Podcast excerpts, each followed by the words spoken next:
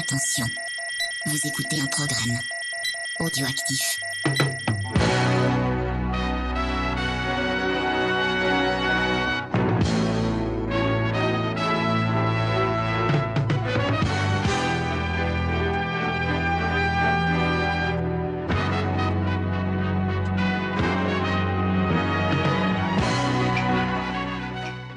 Salut à tous et bienvenue dans Ciné Blabla, Ciné Blabla euh, un peu spécial, un peu chill, un peu confinement oblige. comme On- d'hab, hein, Ouais, c'est- ouais, Ciné Blabla, c'est notre marque. Ça allait encore discute, hein. plus que d'habitude, euh, on est en mode relax. Euh, Mais c'est un podcast de discussion autour d'un film. C'est comme quand on sort d'un film, qu'on boit un verre et qu'on en discute comme Ouais. ça. sauf que le film, on le vit au moins. un On l'a vu petit moment. Mais bon, euh, c'est le confinement. J'ai vu qu'il était disponible grâce au tonton des États-Unis. Ah ouais?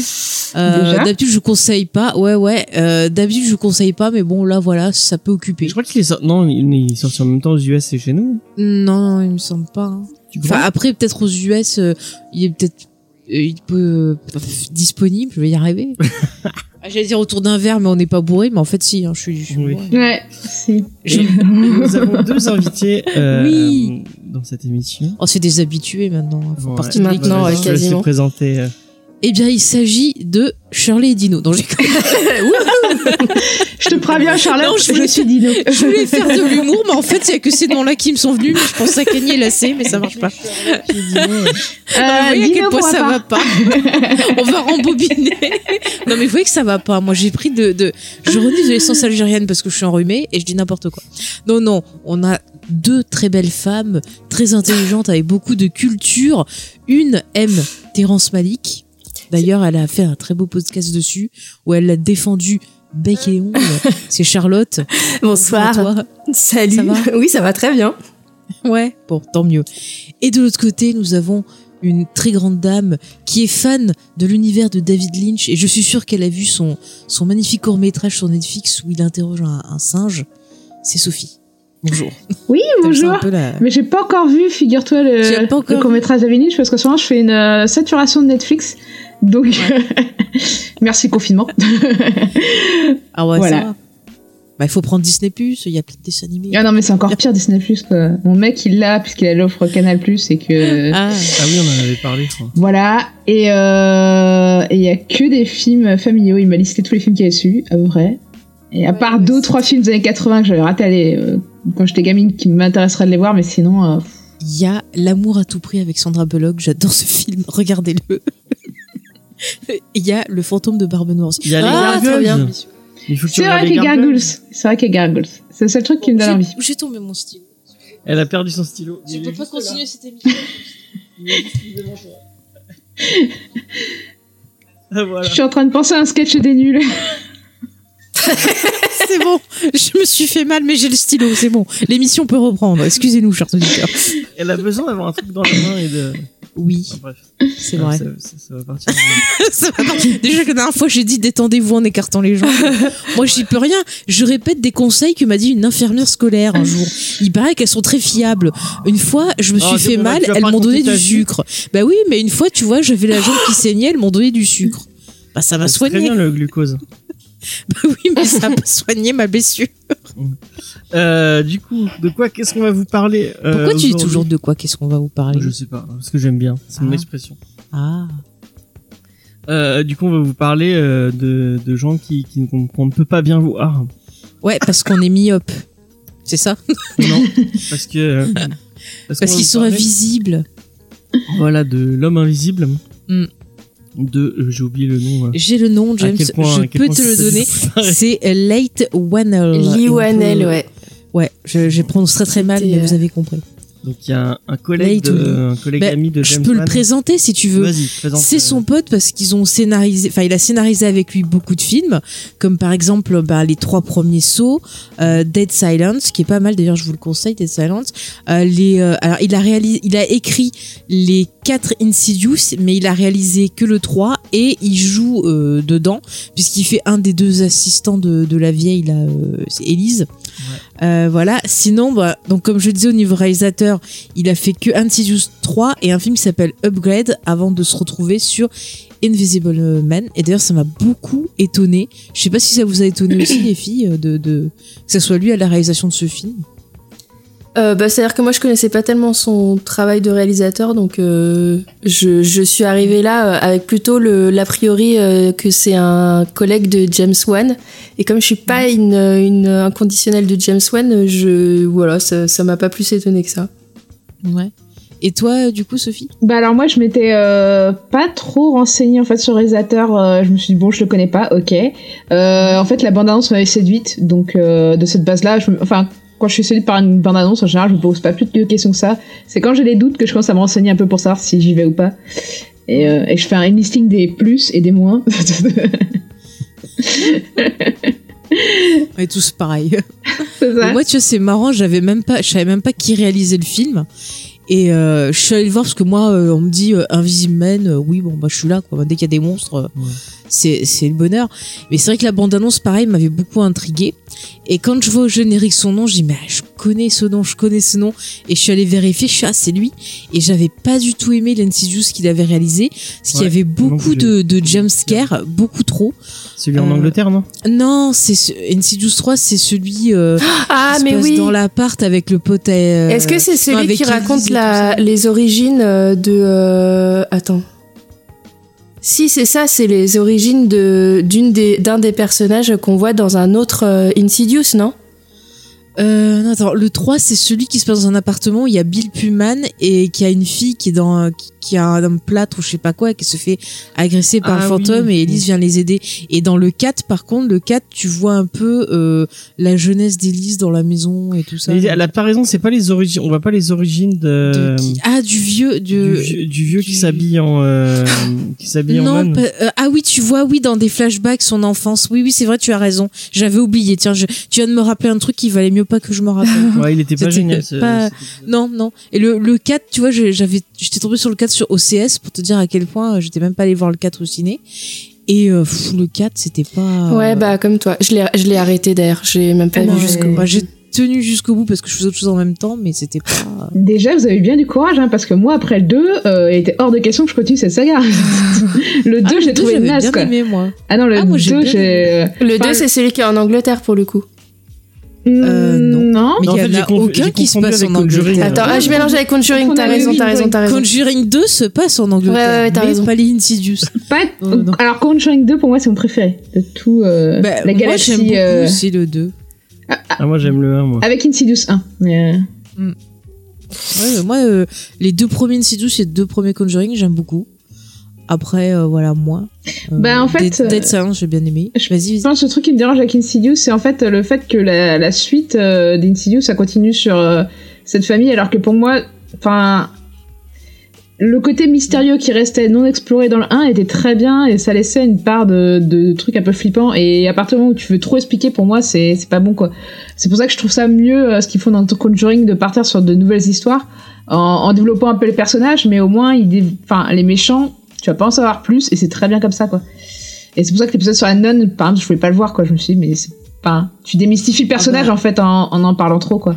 Bah écoute, euh, la nonne, j'ai regardé et j'ai pas été euh, plus transcendé que ça, mais je dirais que c'est quand même plus intéressant que Insidious euh, 3 et 4, tu vois. De toute façon, Warner, ils en font trop avec leur espèce de. Bah ils ont fait tout un univers leur partagé univers, là. euh, d'horreur, Bah, t'avais le truc là, la, la Yora, enfin je pense qu'ils l'ont appelé ça la, la Dame Blanche en français. ouais.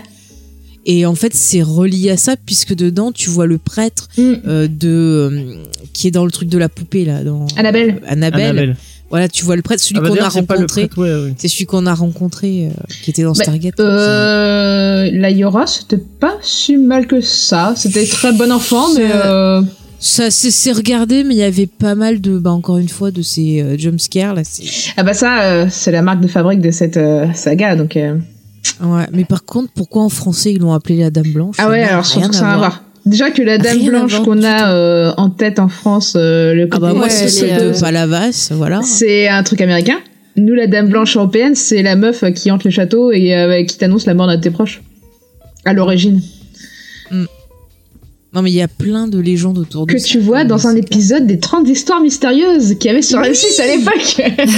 il y avait même un épisode dans euh, Mystère. dans Mystère. Oui. Oui, c'est trop bien. Mais c'est nul, ces trucs faut arrêter. Ah, mais un jour, non, c'est trop sur cette. Cette euh, eh, mais oui, la pomme qui tu vole. sais que euh, voir sur par contre, tu YouTube montres ça à des enfants, ça les terrorise, hein, les émissions ouais mystères. Ouais, parce Ah que bah, je pense que déjà, clairement, les acteurs, euh, déjà, qui sont un peu euh, chum, tu vois. Ouais. Mais moi, je me rappelle, j'étais à fond petite, mais il y avait des gens autour de moi, genre, ça leur, ça leur faisait peur, tu vois. Et moi, j'étais trop à fond, je passais trop bien. Et puis, tu les revois plus grands, euh, tu dis, ah oui, c'est rigolo. Bon, de toute façon, je pense que je peux pas, euh, peux pas conseiller des trucs pour les enfants. J'ai, j'ai conseillé à Jules de mettre euh, ses enfants devant la vidéo de, de HAL 236 euh, sur Dark. Mais t'es avec euh, What mais Pourquoi t'as fait 236, ça Non, À 236, c'est interdit au moins de 16 ans sur YouTube. Mais il est fou, ce garçon. hein. Moi, je sais pas, ça, ça, ça parle de jeux vidéo, c'est ça? Oui, non, mais ça n'a rien à voir. Alors déjà, Ouais. Dark Souls, je sais pas, c'est un, un jeu qui est à conseiller pour les enfants. Je pense pas. Désolé. On peut le dire. Ah, mais je sais Mais là, pas pour l'univers, mais le côté ça fait euh, super dur et tu y arrives pas et tu vas pas arrêter de mourir. Euh... Bah, ça t'apprend la vie. Ça Ouais, peu ouais, mais ils vont déjà souffrir pendant le collège, ça sert à rien de leur en rajouter une couche. Hein.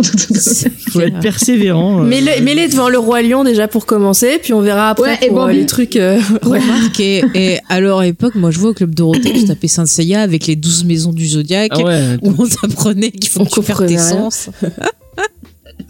il faut oui. monter les escaliers. Mais moi, je croyais que, mais moi, je croyais que Sean et le Chevalier du Poisson, c'était des filles, moi, quand j'étais jeune. Eh, on ne critique Bon, pas mon chevalier si, préféré. si on revenait au film, euh. James, ouais. Lequel Donc, du coup? Invisible Man. Alors, le- celui de 2020, qui est sorti chez nous en 2020, Ouais. c'est ça, et 2019, je crois, aux États-Unis. Juste avant le Non, en confinement. fait, je viens de regarder sur Wikipédia Ouais. et euh, c'est sorti euh, genre le 26 février en France et le 28 aux États-Unis. Ah ouais. Donc en Donc, fait, ouais, euh, c'est le marrant. était- D'accord, donc c'est 2020 les deux, alors. ouais. Ouais. Bon, bah, mes sources étaient euh, ratées.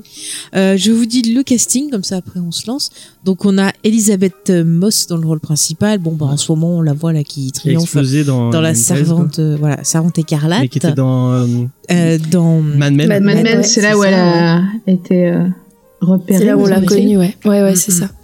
Alors, moi, je suis pas hyper fan. Enfin, en tout cas, je suis pas hyper fan de Mad Men, mais je suis pas hyper fan non plus de. euh, D'elle dans la dans Handmaid's Tales déjà je trouve que la série elle est elle est too much par rapport au bouquin et puis je sais pas j'ai du mal avec son perso enfin même sa façon de jouer alors que là dans le film elle m'a bluffé Donc, Et euh, Dans Mad Men, elle est bien. Moi, j'aimais bien dans Mad Men, moi, moi. perso. J'ai jamais vu Mad Men. Enfin, J'ai regardé que le premier épisode. ça m'a jamais trop Après, la aussi, je me série suis un peu fait chier aussi. Donc, euh. Oui, moi, j'adore Mad Men. mais- Euh, après, la série où je trouve qu'elle cartonne vraiment, euh, c'est euh, plutôt Top of the Lake. Top of the Lake, ouais, je suis d'accord. ah oui elle était excellente dans Top of the Lake c'est vrai on l'oublie souvent Mm. c'était de Jane Bah, Campion, c'est une série beaucoup, je trouve, plus. Moi, je trouve déjà elle était avant euh, Hans Metal et Hans Metal en fait c'est Mm. tellement. euh, je trouve ça téléphoné, j'ai du mal à y croire à cet univers. Enfin, j'ai du mal avec cette série. Mais autant la première saison, t'avais ce côté anxiogène qui était sympa, mais après je trouve que ça va vraiment dans le too much, dans la surenchère, Alors et la crois de moins en saison moins. 2, quoi. moi j'ai même pas, bah j'ai pas regardé parce que pour moi je vois pas l'utilité d'une saison 2 en fait. Mhm. Enfin, je sais pas, ça m'a, ça fait partie de ces séries qui euh, sont basées d'un livre et euh, la saison 1 est le livre normal et euh, et après ils ont continué à faire une suite ils ont demandé à l'auteur de créer d'écrire une suite euh, mais en fait le truc euh, l'univers en lui-même se suffisait pour une saison, il n'y a pas besoin de faire euh, C'est clair. Mais tu suite, sais quoi. que même le bouquin, euh, j'ai j'ai commencé à, à vouloir le, le lire là, qui est sorti Mm. ensuite, et j'adhère pas du tout. Hein. Tu vois un peu les défauts de la série, je trouve, dans le, Mm. dans le livre. Je pense que le 1 se suffisait. Ah, parce qu'elle a écrit un livre après la série? Ouais, ouais, il est sorti il y a, il y a pas longtemps. Mm. Et euh, bah, c'est vraiment, sur- j'aime pas pour trop. faire quoi la saison 2 il me semble. Oui, Ah ouais. c'est ça, ouais. ouais, ouais, ouais. C'est pas le seul, c'est pas le seul autrice euh, qui euh, qui a fait ça. Je sais plus, il y a une autre série aussi qui est basée sur un roman euh, célèbre et, euh, ils ont demandé à l'auteur de faire euh, bah, un bouquin pour la saison 2 quoi et euh, c'est un peu pété genre de truc Bah. en général quoi. Il y a pas de Dexter qui avait fait ça? Non, Dexter, il y avait toute une Non, série c'est toute une qui série déjà. existait avant la série, ouais. Mais il y a le silence, enfin euh, le truc. Par de contre, Thomas Harris, ouais, c'est- Hannibal euh, Ah, qui a été fait Hannibal, après, ouais. ouais. Ouais. Non, Hannibal, ça a été fait avant, mais c'est euh, le truc là sur la jeunesse de Oui, Hannibal Lecter qui a euh, été fait après. Les origines Oui. du mal. Ouais, les origines du mal. du C'est de la mal. merde. Quelle d'ailleurs. Le catastrophe. film était vraiment merdique et le livre aussi quoi. Ah ouais. Ah bah le livre est mauvais, hein, ça je peux Ouais, vous ouais, j'avais confirmer. pas aimé le livre non plus. Je me demande lequel est le pire entre les deux, entre le bouquin et le, et le livre, quoi. Enfin, le bouquin et le film, je vais y arriver. Bah, le film te prend moins de temps. il est quoi. bien. Oui, oui, oui. Ouais, Oui, et oui, puis au vrai. moins il y a euh, Gaspariel. Ouais, Ah, bof. j'aime pas du tout. moi, je suis J'aime pas, pas du je tout. suis pas convaincue à chaque fois, quoi. Moi, j'aime bien Ah, cet acteur. Ah ouais. Après, il fait un peu trop euh, figé, je trouve, mais euh, J'allais te dire qu'il faisait fade, tu vois. Bah, il fait un peu ouais, euh, botoxé, alors que non, en fait, c'est juste qu'il a eu une opération et qu'il a la moitié du visage qui est un peu euh, figé, mais euh, Ah ouais, non, ça, moi, c'est même pas ça qui me gêne, mais je suis plus, euh, ouais, c'est plus son jeu comme, comme fait, ouais. je, trouve, je trouve qu'il est pas très. Mais à chaque fois que je le vois dans un rôle, je trouve qu'il dégage rien. arrêter de cracher sur Gaspard. Oui, surtout qu'il est pas du tout dans le film. Oui, c'est ce qu'il va écouter, il va dire oh, mais c'est Non, cela dit, euh, dans ce- ce- euh, Juste la fin du monde, il est très bien dedans. Oui, ah, Ah oui, ce vrai, film est excellent, ouais. C'est vrai. De, le film de Xavier Dolan. Xavier Dolan, ouais. Mm. J'adore cet réalisateur. Voilà. Thomas la ferme, euh, je le recommande. Ça, voilà. c'était dit. Ça- ça- Ouais, c'est un film d'horreur déguisé et il est excellent. Ouais, c'était bien. S'il nous écoute, Bah, il vient quand il veut. Euh, Ah ouais Bon, j'accepte, moi pour discuter, ça me va très bien. Discuté avec des Canadiens, on a toujours. Euh. Oh, ils sont charmants avec leurs accents. Mais j'adore. Ils ont une très belle voix, un très bel accent, des belles expressions. C'est juste Quand chelou quand ils te disent on se rappelle et tu fais oui mais de quoi vous parlez les gars?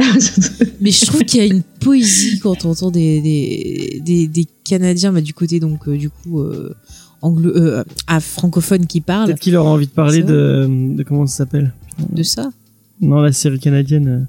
Ah, où il était. Non, c'est pas une série Ah non, où il y a son actrice fétiche. Ouais. Le cœur a ses raisons. Le car, c'est raison, Ouais, c'était trop bien. Bah, ça d'ailleurs, euh, petite roco, si vous voulez rire un coup. Si, ouais, si vous voulez rigoler euh, en ces temps. ça euh, se trouve sur YouTube. hein. ouais, D'accord. vous avez tout sur YouTube, C'est une super série euh, canadienne. Ouais, ça redit un peu tout ce qui est les feux de l'amour. Ouais, qui parodie les, les- qui parodie les soaps. euh. Vu le titre. Je finis le cast, James. Vas-y.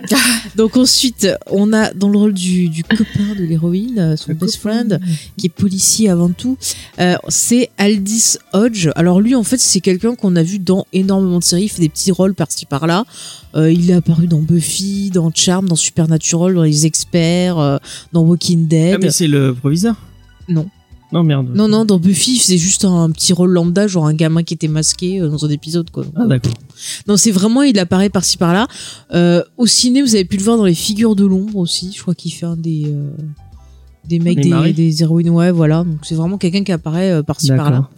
Ensuite, on a dans le rôle de sa fille Storm Reid que vous avez pu voir dans euh, 12 Years of Slave et dans un raccourci dans le temps que j'avais beaucoup aimé. Mais c'est la petite. Et elle est dans euh, Euphoria Elle aussi. est dans la petite- Euphoria. C'est ouais. la sœur d'Euphoria. ouais. Mm. Mm. Donc euh, Elle est trop bien. euh, Elle est super, ouais. oui, elle joue bien cette petite, hein, Ouais. euh, dans ce que je l'ai vu. Mais cette série, elle est géniale, il faudrait qu'on en parle.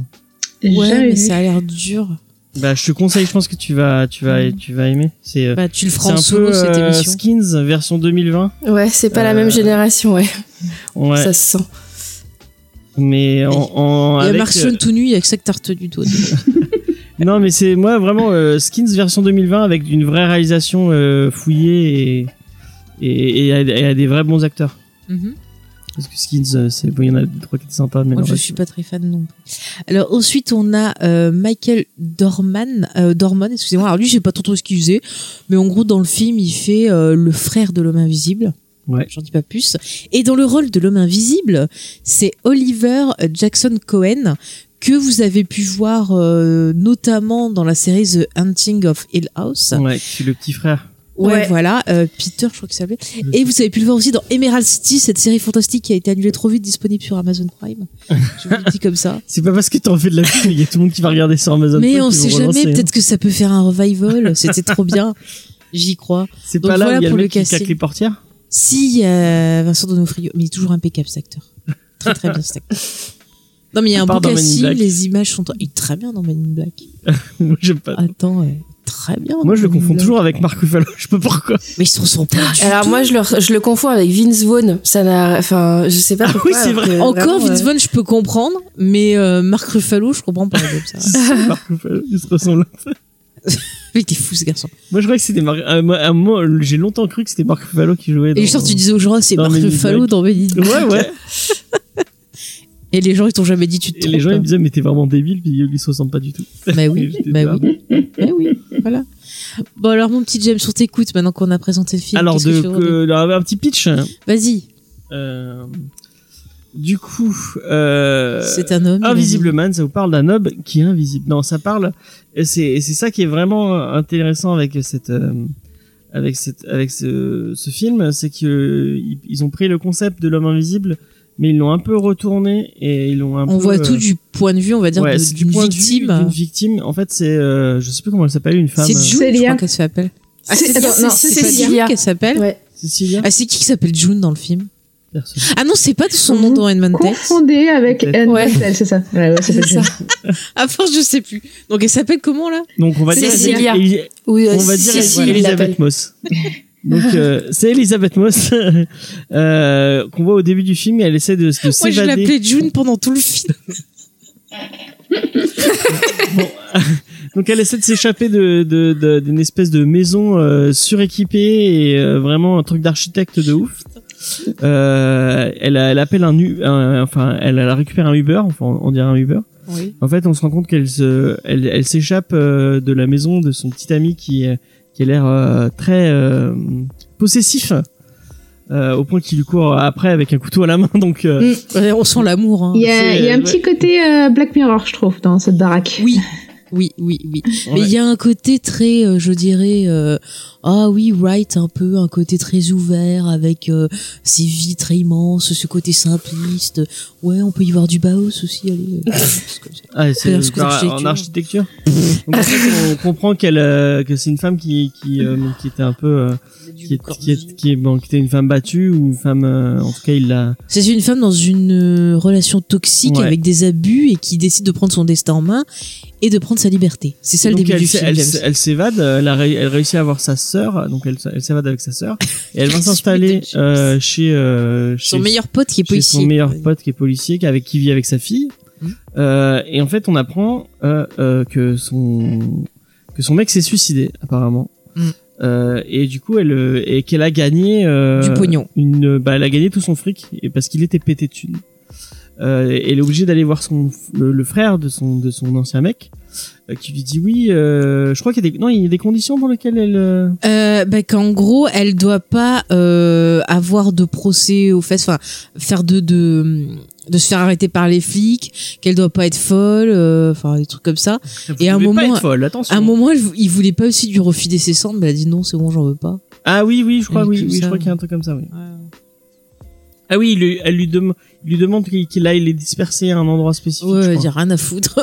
Euh, donc, euh, euh, et en fait, euh, elle, euh, elle se, elle se rend compte, elle se rend compte, euh, elle mais se n'en sent dis surveillée pas en fait. trop, n'en dis pas trop. Tu- On va dire, il va se passer des choses. Voilà. Bah, elle, elle se sent surveillée et elle va avoir l'impression que euh, bah, le son mec est, euh, est devenu invisible et il la surveille. euh.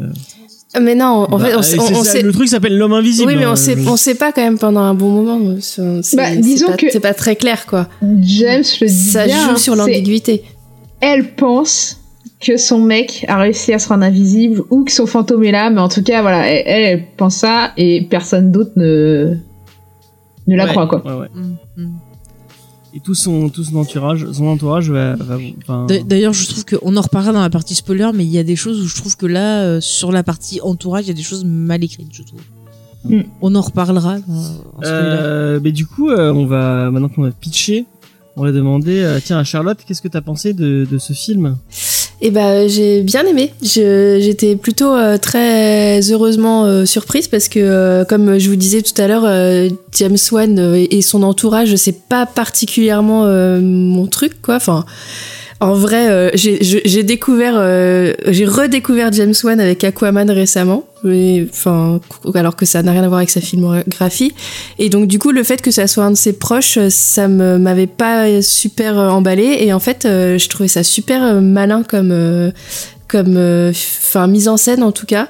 Et euh, entre autres, euh, le fait que ça joue pas sur euh, les jumpscares à outrance. Euh, et on en reparlera plus profondément, mais il y a des super euh, idées de mise en scène et le travail du son est fou quoi. J'ai trouvé ça très très agréable. Donc euh, plutôt plutôt agréablement surprise et, et étonnée d'être d'être contente de voir le film quoi. Eh ben écoute, je partage ton avis, on l'expliquera un peu plus. Je vais laisser la parole à Sophie pendant que James fait des acrobaties. Choper un bonbon. Euh, bah moi j'ai aussi beaucoup aimé le film. Euh, en plus je crois que c'est ouais c'est le dernier film que j'ai vu avant le confinement donc c'était euh, genre en Ah, mode, nous euh, aussi. Ouais, le jour du confinement. euh, ouais moi c'était nous, on a celle dû Ou du la veille, je sais plus. C'était déjà Ouais. le moment où déjà tu disais bon ça craint un peu d'aller au cinéma euh, mais bon euh, on a on, on, on s'est mis à, à, à deux sièges de distance de tout le monde autour de nous donc ça allait et au dernier moment quelqu'un s'installe juste derrière et tu fais merde C'est qui ce Ils te tous dessus pendant tout Mais je sais pas, quand on y est allé, il commençait à avoir moins de monde qui allait au ciné Ouais. tout. C'était Bah, dans une salle. personne. nous il y avait pas grand ouais. monde mais il y a quand même quelqu'un qui a réussi à s'installer juste derrière nous en Non, mais plein ça, moment c'est un où tu truc dis que je comprends prendre pas. ses distances les gens quoi Mais, mais même, c'est un truc que je comprends pas. Tu réserves ta place, tu vois qu'il y a euh, bah, personne autour de toi, tu cherches un coin justement pour être tranquille, et t'as toujours quelqu'un, alors qu'il y a de la place ouverte partout, qui vient s'installer à côté de toi ou derrière toi ou devant toi. Ouais, mais parce que tu t'es mis sur la le rang du milieu, la place du milieu, donc forcément les gens ils cherchent les trucs au milieu pour pas euh, pour bien Ouais, voir les je sais, mais même, tu te mets sur le côté, t'as toujours un con qui se fout Bah, toi. grand grand. sur le côté. ma, ma théorie c'est la théorie Ouais. que l'homme est un animal social mais Grégaire. Euh, C'est bah, comme sur le parking, hein, parce que mes parents, par exemple, ils sont euh, très. euh, Ah, euh, on a peur de rayer notre voiture sur le parking, du coup, ils se garent toujours à, à super loin dans un parking de supermarché. Et à chaque fois qu'on revient, il y a toujours une voiture garée juste à côté de la leur, et je me dis, bon, bah, écoute. Alors que c'est loin en plus, hein, euh, faut te travailler avec le caddie jusque Ah, là-bas. mais c'est euh, fou ça. bon, bref. Ah, c'est fou. Et, ça. euh, Et donc, Moi, a- des fois, je change de place. Quand il y a quelqu'un qui me colle, je. Donc, vas-y, ton avis. Et du coup, voilà, euh, moi, euh, j'étais assez emballée au niveau de la bande-annonce. Euh, du coup, j'y suis allée. Euh... Puis en plus, j'aime bien, moi, James Wan et son univers. Alors, peut-être pas toutes les suites, hein, mais les premiers, euh, j'aime bien. Euh... Et bref, tout pour dire que j'ai beaucoup aimé. Euh, je trouve que le postulat de de, re- de retourner le, le truc de Invisible Man, mais euh, euh, du côté du point de vue de bah, de la victime, comme on en disait, et de parler de relations toxiques, je trouve ça hyper intelligent. La manière dont c'est réalisé, moi, ça m'a rappelé effectivement la mise en scène de Insidious, le premier, où il y avait vraiment un truc du style As-tu bien regardé? Et moi, j'adore les films d'horreur qui te disent As-tu bien regardé ce que ce que je viens de te montrer euh, J'aime bien ce genre de film un peu intelligent qui vient, euh, qui veut pas trop en montrer justement. Et euh, et voilà, du coup, ça m'a beaucoup plu. Euh, Il y a des phases qui m'ont un peu posé souci, on en parlera plus tard, mais euh, globalement, je trouve que c'est plutôt une bonne surprise. Et euh, bon, bah malheureusement, je pense que le film ne fera pas un carton parce que euh, confinement et je sais pas ce qui va se passer derrière, mais euh, voilà. Dommage parce qu'il avait bien démarré, il me semble. ouais, en aux plus, il y avait des États-Unis, super en retours. France, Moi, ouais, j'entendais ouais. que des bonnes, des bonnes critiques de la part Mm, de- mm. du film. Ouais. Et voilà. Du coup, James, tu veux que je donne mon avis? Euh, non, je donne le mien. Parce que, euh, un film féministe, autant. euh, Saleté. Saleté. Euh, mais euh, justement, euh, ce côté, euh, euh, enfin, le fait d'avoir un message quand même derrière ce, de prendre, de partir sur un film d'horreur et d'essayer de, de, de, de, au, au travers de ça, qu'on va essayer, de te raconter quelque chose. Mhm. C'est vraiment, euh, vraiment intéressant, vraiment, vraiment, euh, vraiment cool. Euh, moi, j'ai été bluffé par l'ambiance Mhm. et par la, la, le sound design euh, qui est vraiment, euh, qui est vraiment euh, ouf, quoi. Et et vraiment, ouais, j'ai, j'ai, j'ai été bluffé par, par ce film. Je suis vraiment content de l'avoir vu en salle. Mhm. Parce que je pense que en salle, euh, il y a un truc en plus que, que le voir. euh, moi, je fais un partie, enfin, je sais pas si, si vous êtes d'accord avec moi, mais je fais partie euh, des gens qui pensent que bah, le cinéma, c'est toujours mieux au cinéma. Euh, Oui. Il y a une immersion que tu as en salle que tu t'auras pas devant ton écran euh, de télé parce que euh, tu, Ou alors, il faut faire ta propre salle de, de ciné, quoi. Ouais, Ouais. parce qu'il y a, il y, a, il y, a, il y a toujours un quand t'es chez C'est toi il y a toujours un truc où tu, enfin, tu sais que tu peux mettre pause et aller aux toilettes ou tu, tu regardes ton portable Ouais, puis t'as pas fait la démarche de te déplacer, de t'enfermer dans un endroit pendant deux heures. euh, Enfin, Mm. c'est pas pareil, quoi. Alors, c'est Ouais. vrai que j'ai un pote qui chez lui fait euh, a une vraie installation ciné et chez lui fait des séances euh, un peu euh, ciné euh, euh, club euh, club cinéma. Enfin, C'est trop bien. Et, euh, et c'est vrai que c'est trop bien. Et, euh, et en fait, il a une vraie installation. Il y a l'écran qui descend. Euh, on est entre potes. Euh, En plus, pour y aller, euh, c'est il habite à Montreuil et pour se garer, c'est la galère, etc. Donc il y a tout un truc pour y aller, tu vois. C'est vraiment comme au cinéma, quoi. C'est ça, c'est ça. Ou alors tu y vas en transport, mais c'est super loin entre la bouche de métro et chez lui, tu vois. Donc bref, pour dire qu'il y a tout un effort d'y aller, etc. Et, euh, et il arrive à retranscrire une ambiance cinéma. Mais c'est vrai que c'est rare de euh, les gens qui ont ça. Il te fait payer payer la place aussi ou? Non, il faut ramener de la bouffe par contre. Ah, pas mal. Ah, ça, ça Moi, m'énerve. j'avoue, j'adore le, le lieu. Enfin, c'est mon endroit préféré et tout. Ouais. Mais de plus en plus, les gens me gaffent tellement Ah oui, que bon, Ouais. j'aimerais avoir une salle de cinéma privée pour être un autre, tranquille. Un autre quoi. débat. Mais là encore, Ah ouais. on était tranquille, donc on a Là, on était tranquille, ouais, il y avait pas grand Mhm. monde. Et je pense que parce que ça, ça, ça commence à être habituel, les gens qui foutent la qui foutent le bordel. On a déjà eu ce débat maintes fois avec euh, avec Sophie. Ouais. Euh, les gens qui foutent euh, et et encore une fois, je je précise qu'on parce que Sophie au début ne comprenait pas. Euh, euh, on parle pas des gens qui euh, qui ré- qui surréagissent ou Mm. qui euh, ou qui font ah quand ils ont peur ou des trucs comme ça. Ça nous pose pas problème ce genre de truc. Nous, on parle vraiment des gens qui se lèvent et qui euh, ou qui ou qui, qui crient à leurs voisins ou qui, prennent en photo pendant les Ah putain, mais c'est pas possible. Mais euh, Nous, on a des trucs comme ça. Sur ça Paris, on n'a pas trop. Enfin, on peut avoir des petits cons qui vont faire du bruit ou qui vont rigoler au début d'un film, mais en général, ils se calment assez vite pendant le film. Ah bah, la chance. Et ça. hein. euh, ouais, à Ça Paris, on dépend a des, pas ça trop. dépend des cinémas en vrai, mais euh, Bah nous, les, les séances de films d'horreur, c'est bon, on, en- on en a déjà parlé 40 000, 40 000 fois. parce Ouais. que, Ouais, c'est c'est compliqué. euh, ça devient une horreur parce qu'en fait, euh, il y a une espèce de, de phénomène de, de défi Mm. euh, pour toute une forme. Bon, c'est des, c'est des petites racailles. Hein. Bon, bon, voilà, hein, c'est on, on va dire le mot, c'est ça. Hein.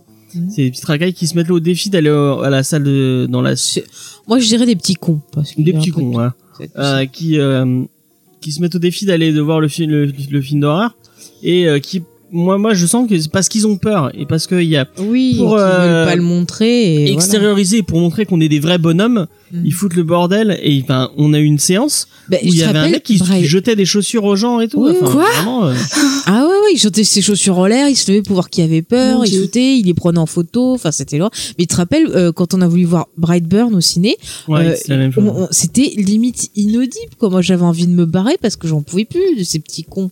Ils, ils parlaient fort tout au long du film, ils commentaient tout du long. mais c'est marrant parce que quand les films font vraiment peur genre je me je me souviens de la séance de The Witch Mm. euh, où euh, au début il foutait le, il foutait le, il y avait du monde et ça foutait le bordel Ouais. Et il a suffi de 5 minutes de The Witch où l'ambiance se pose direct, où euh, bah tu tu tu, enfin, tu sens que c'est pas un, un- que l'ambiance est pesante et que ça va être euh, ça va être Mm. compliqué, enfin ça va être compliqué, que ça va Oui. être un J'aurais bien voulu voir leur tête devant euh, et ils ont notre ils film disaient du plus rien. réalisateur là, euh, merde. Celui qu'on a vu là qui se passe dans le phare. ah The Lighthouse, Ah, euh, euh, Lighthouse.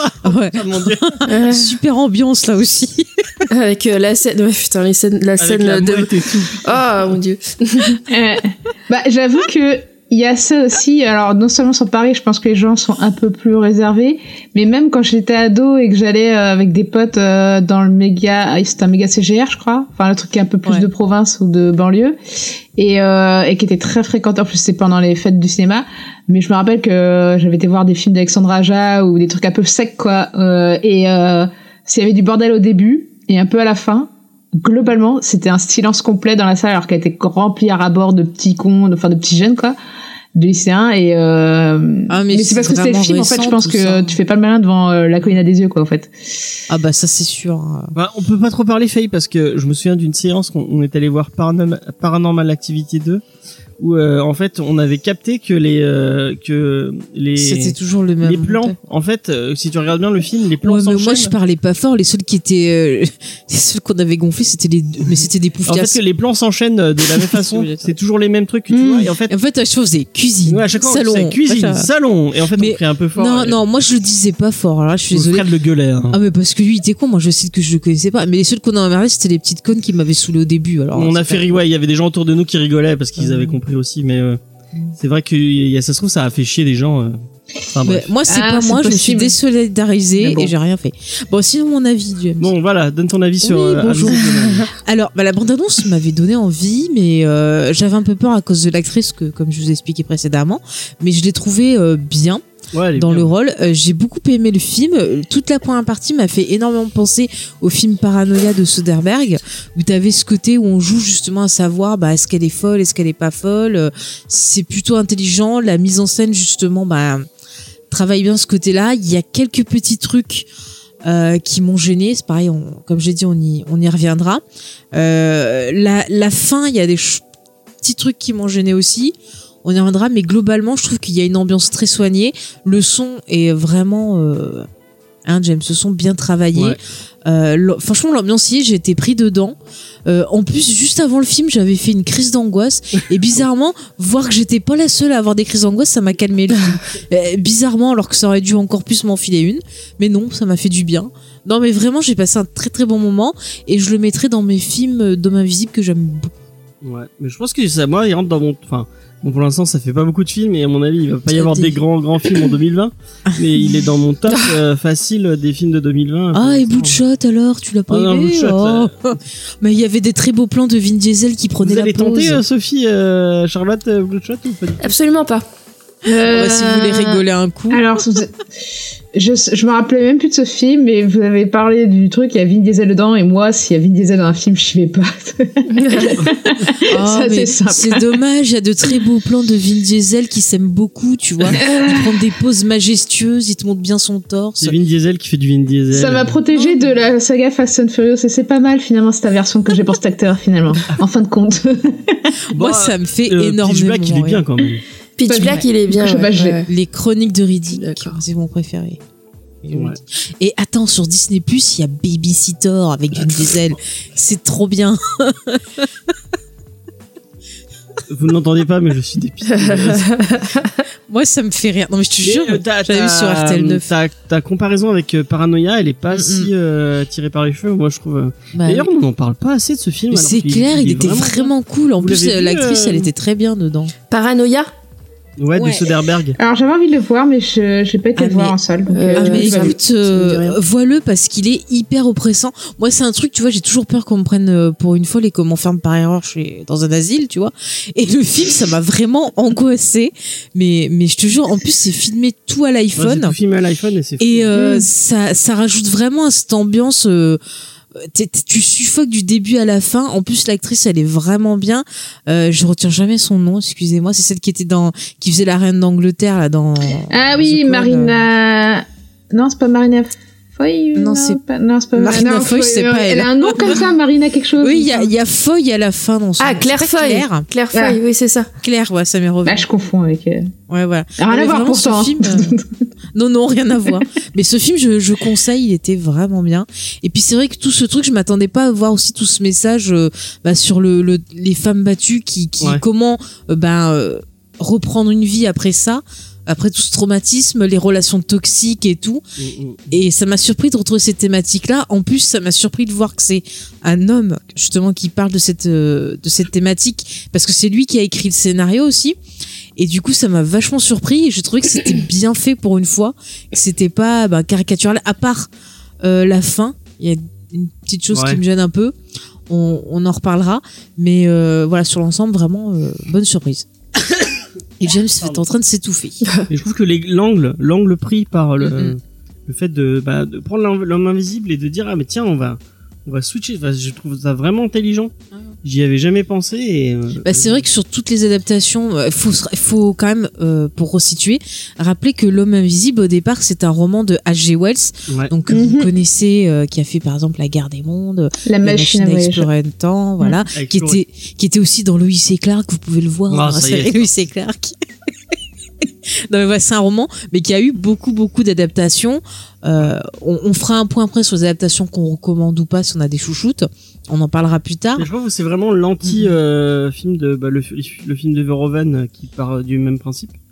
Et je trouve Ouais, c'est pas le même principe. euh, C'est pas le même principe du tout le film de Verhoeven. Si, si, Oui, parce que c'est vrai qu'on part, on part de son expérience à lui et pas de l'expérience de ceux qui le subissent, en fait. Et là, comme le film, Oui. il fait l'inverse, c'est c'est vrai que c'est assez malin, ouais. Mm, Et je pense que le, le personnage de Verhoeven aurait pu très bien finir comme euh, bah, le personnage dans. Bah, euh, le Non, personnage l'original ou du bouquin aussi, hein, parce que, enfin, pour Oui. moi, l'homme invisible est quand même un personnage assez vite toxique. quoi. Ah, Mais en fait, c'est un, c'est un connard euh, dès le début, hein, de toute façon, Mm. l'homme invisible. hein. Il y a Ah que oui, peut-être oui. dans la- l'adaptation de, de Carpenter que c'est un mec sympa, mais sinon, Alors, je l'ai euh, pas vu, Oui, euh, parce que c'est alors Mm. bah, vous pouvez la voir sur Amazon Prime euh, et c'est vraiment plus sur la comédie. C'est Chevy Chase qui fait le rôle. Alors c'est comédie, c'est voilà. pas ce que j'aurais dit parce qu'il y a des acteurs de Ah, comédie, c'est vrai. De Chess qu'à l'époque vous avez la comédie et la nana aussi, euh, son interest euh, qui est connue C'est pour jouer celle de dans. Splash. Oui voilà, qui est connue pour faire des rôles de Euh, est, comédie. J'en trouve plus. Et il y a un petit ton léger comparé au reste de, Car- de ce que fait Carpenter, mais je trouve qu'il y a quand même, euh, enfin en gros, ça parle d'un mec qui est mal dans sa peau et qui se sent invisible en fait. Mhm. Ouais, mais moi, je sais pas, sur le coup, je l'avais trouvé marrant.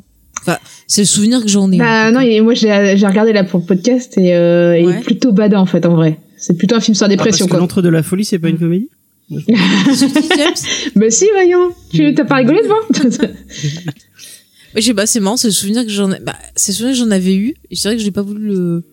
Moi, j'ai pas voulu le voir parce que j'aime pas Chevy Chase, donc. euh, Bah écoute, Après, euh, c'est vrai que je l'aime pas trop dans le committee où je trouve que c'est vraiment un enfoiré.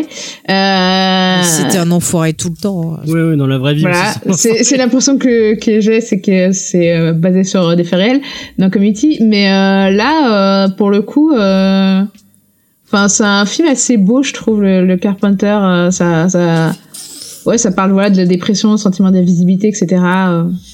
Et pourtant, c'était un film, je crois, de commande. Euh, Même lui, il avait l'air un peu de. Alors c'est vrai qu'il oscille un peu entre le film, un peu, euh, euh, il y a quand même un côté lumineux et enfin triste lumineux. Euh, avec une histoire d'amour, etc., qui est euh, des choix d'acteurs qui sont effectivement qui viennent de la comédie, et euh, le côté hyper dark avec un peu, euh, c'est un peu comme si l'entre la folie avait rencontré euh, Splash, tu vois, il y a un côté, euh, il y a un côté Oh, dark du me méchant et tout, euh, et, et, Bah, il y a Sam Neill dedans. James. C'est que trop pour toi, il y a Sam Neill. et il y a Sam Neill, Sam mais Neill euh, avec une queue de princesse, une queue de. de... Euh, et voilà, et tout le, le côté, euh, l'organisation de Sam Neill, euh, elle est hyper dark et il y a un côté très vigilante dans la ville et comment dire, même un peu cyberpunk limite, qui moi personnellement m'a plu parce que j'aime le cyberpunk. Donc voilà. Après, c'est vrai que tu sens que le film aussi entre les deux, qui va pas franchement dans l'un ou dans l'autre. Euh, tu sens que c'est un film de commande et qui se, qui se lâche pas autant qu'il aurait pu et du coup t'es un peu frustré à la fin. Mais Après, euh, Christine, c'est aussi un film de commande et pourtant, il est. il Ouais, mais bien. Alors Christine, je trouve qu'il est bien, euh, mais euh, je trouve qu'il aurait pu se lâcher plus aussi. Mm. Connaissant Carpenter, ses autres films, je trouve qu'il est. Enfin, pour moi, Christine, il est un peu à part, je trouve. Enfin, il est pas à fond les ballons, c'est pas dans mes préférés non plus de, de Carpenter. hein. Et pourtant, elle aime Carpenter. Ah, mais j'adore Ouais. Carpenter. Moi aussi. C'est- Vous avez vu le détournement d'ailleurs de euh, euh, The Live euh, spécial confinement? Ah, euh, non, j'ai pas vu. Bah en fait, quand il met les lunettes, c'est au lieu de voir Obey, il y a marqué euh, Stay, euh, stay, Stay home. Ah, si, si, je l'ai vu ce mec. Ah, c'est trop bien. Après, bon, euh, c'est peut-être pas. euh, Enfin, c'est- bien de respecter les consignes en ce moment. Hmm. Ouais, effectivement. c'est clair pour le coup. Mais c'est vrai que pour revenir à ce que tu disais, il y a un point que je trouvais intéressant. C'est vrai que souvent, bah, le l'invisibilité, ce sentiment de pas être vu, euh, de pas être euh, remarqué et tout, c'est un point qu'on retrouve dans pas mal d'adaptations où on a des personnages qui vont être frustrés parce que soit on va pas euh, bah, voir à quel point ce sont des génies en sciences, soit on va pas voir. Enfin, ils ont vraiment ce côté-là, mais c'est pas pour les bonnes raisons et c'est vraiment souvent des, des oui, faut le dire, des, des connards. hein. Buffy. On en reparlera après de Buffy. hein.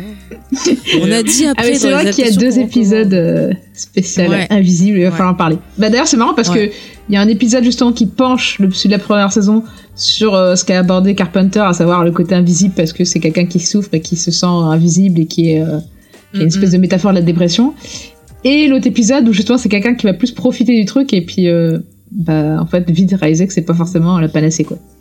Ouais, mais c'est aussi un aussi une autre forme aussi de de l'invisibilité, c'est le échappatoire, c'est-à-dire échapper à ses problèmes, échapper à sa vie qui peut être étouffante, qui peut être dure, et t'as aussi ce côté quelque part se sentir supérieur qui a euh, des autres effets de l'invisibilité qui fait qu'on se croit tout puissant aussi, donc euh, c'est plutôt intéressant. Et je trouve que finalement prendre bah, euh, dans le cas du, film dont on parle prendre une personne qui est toxique qui est euh, dans l'abus dans la violence et lui donner ce don là d'invisibilité c'est pas con parce que ça, illustre tout à fait ce sentiment de surpuissance dans lequel ce personnage se trouve de base.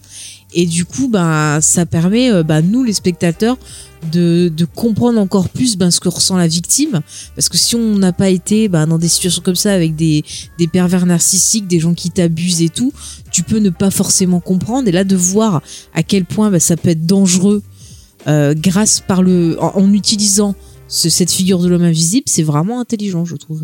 Ouais, je suis d'accord. Je suis d'accord.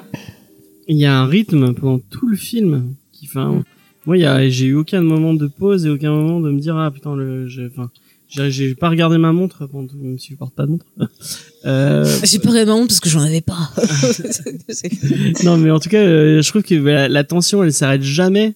Mm. Euh, et le climax est, est, est fou, euh, vraiment. Mais, euh, mais il tu sais a- qu'il y a, il y a des fois, moi j'étais parano, c'est-à-dire qu'il y a- il y a des fois, tu vois, dans la scène, je me dis, ah mais vas-y, il est là, je suis sûr, il est là, là-bas, là il y a un truc, là, attends, je suis sûr, j'ai vu une poussière, j'ai vu un truc, alors que non, il y avait rien, tu vois, et et il y a des fois les moments où il était là et qu'il fait quelque chose, tu t'en rends pas compte et c'est d'un coup tu dis, mais merde, mais oui, il s'est passé un truc là, tu vois, c'est, Mm. ça te rend Et pas ça, c'est c'est super malin parce que justement, il joue beaucoup sur les scènes où on sait. On- il, il- il- normalement, dans un film d'horreur classique, il serait là et en fait, euh, il se passe rien et du coup, t'es en tension permanente parce que t'es persuadé qu'il va se passer un truc et en fait, c'est c'est déçu d'une certaine manière alors parce qu'en fait, il n'y a pas de danger quoi Ouais. qui apparaît. Mais il le danger, c'est qu'il avec soit un, pas là. avec un drap qui est assez, euh, Ouais. qui est assez, un, Au tout début, de ouais. tension. Euh, Ouais, non, c'est clair, ouais. Et euh, ouais, c'est aussi, il y a, il y a une intelligence, il y a une espèce de jeu euh, pervers, en fait, euh, euh, qui va forcément... euh, On commence à être dans la partie spoiler ou pas? Euh, bah écoutez, sinon on a qu'à y aller direct, hein, euh, parce qu'on a plein de choses à dire et moi aussi. ouais. Ah, écoutez, chers auditeurs, si vous l'avez pas vu, vous allez voir le tonton des États-Unis, parce que nous tous on vous le recommande. Si vous avez vu, vous restez avec nous, parce qu'on va vous parler, on va vous dire des choses sur cet homme invisible, vous saurez tout. Voilà. Donc c'est parti. Maintenant, attention, on lève le drap. Voilà, c'est bon, on peut y aller. Et du coup, ouais, il y a un jeu euh, un peu euh, pervers euh, qui va s'instaurer un peu entre euh, bah, le spectateur et l'homme invisible, forcément, mais aussi l'homme invisible et, et la- l'héroïne, quoi. Il y a un côté, est-ce qu'il est là, est-ce qu'il est pas là, est-ce qu'il est là, est-ce qu'il est pas là? Et clairement, tu vois que bah il joue, à- il joue avec sa proie, quoi. Mais c'est ça, il s'amuse à la faire souffrir, il s'amuse à, à la rendre folle. Enfin, c'est de la torture en fait, c'est Mm. c'est du harcèlement mental. Et, euh, et moi, tu vois, ça m'a rappelé plein de choses quand tu te fais euh, harceler. Euh, bah, pas physiquement mais mentalement tous les Ouais. trucs qui t'arrivent où bah tu vas t'as toujours l'impression d'avoir une présence avec toi justement à force quand on t'appelle au téléphone qu'on te fait des blagues qu'on raccroche quand euh, on t'emmerde ou quand on te fait des coups en douce et tout à la fin t'es tellement sur les nerfs que t'as vraiment l'impression qu'il y a toujours une présence malsaine avec toi en fait. Et je trouve que le film le retranscrit euh, plutôt bien. Mm. moi il y a juste un truc puisqu'il est dans la partie spoiler qui m'a gêné c'est son entourage c'est-à-dire à peine il y a un truc direct tous ils il, il la croient pas quoi. C'est genre euh, sa sœur elle reçoit une lettre elle se dit pas euh, ah mais tiens c'est bizarre qu'elle m'écrive ça alors qu'il y a deux minutes elle m'a dit Mm. autre chose. C'est direct ouais t'es une connasse et tout nana alors qu'on sait que bah un mail c'est facile de de Ouais, mais tu récupérer pars du principe qu'elle fait que on pirate pas. Tu reçois un mail de quelqu'un, tu vas pas te dire, tu vas pas commencer Bah, par te dire. Il y a que tu- toi qui est complètement Mais parano attends. qui va te dire. ah, la Alors, syntaxe quoi c'est sa sœur tu sais comment elle écrit même même au-delà de ça, un mail ça se pirate super facilement. Moi, je connais plein de gens qui se sont fait pirater leur adresse mail, donc. Euh... bah ouais Moi personnellement, des fois, même limite, quand je reçois un mail d'un pote et que, en fait, les gens communiquent assez peu par mail aujourd'hui, je trouve. Et quand c'est des gens que je suis pas habituée à communiquer par mail avec eux, que je reçois un mail, mon- je l'ouvre même pas. En fait, je, je me demande de m'envoyer un mail, tu vois, avant de l'ouvrir, de peur d'être piraté, quoi. Donc, euh, il y a vraiment ce truc aujourd'hui, je trouve, d'être de la peur d'être piraté par un mail, qui est quand même hyper répandu et où tu te dis quelqu'un qui est trentenaire, qui est au courant de ce genre de choses. Euh, normalement, on lui dit on va pirater mon mail. Euh, après, le truc, c'est ce qui passe, et on avait discuté avec mon mec quand on était sorti du film, c'était que en fait, euh, la réaction d'Elisabeth Moss quand sa sœur lui dit euh, mais t'as vu le mail que tu m'as envoyé, c'est qu'elle dit pas genre on m'a piraté mon mail, etc. Les trucs qu'elle dit font que tu te fais Elle passe pour folle, ouais. elle passe pour folle en fait. Tout de suite, elle dit c'est euh, c'est euh, Adriane, euh, tu sais le mec qui est mort en plus, ils sont allés à l'enterrement, etc. Ou tout de suite, elle passe pour folle en fait.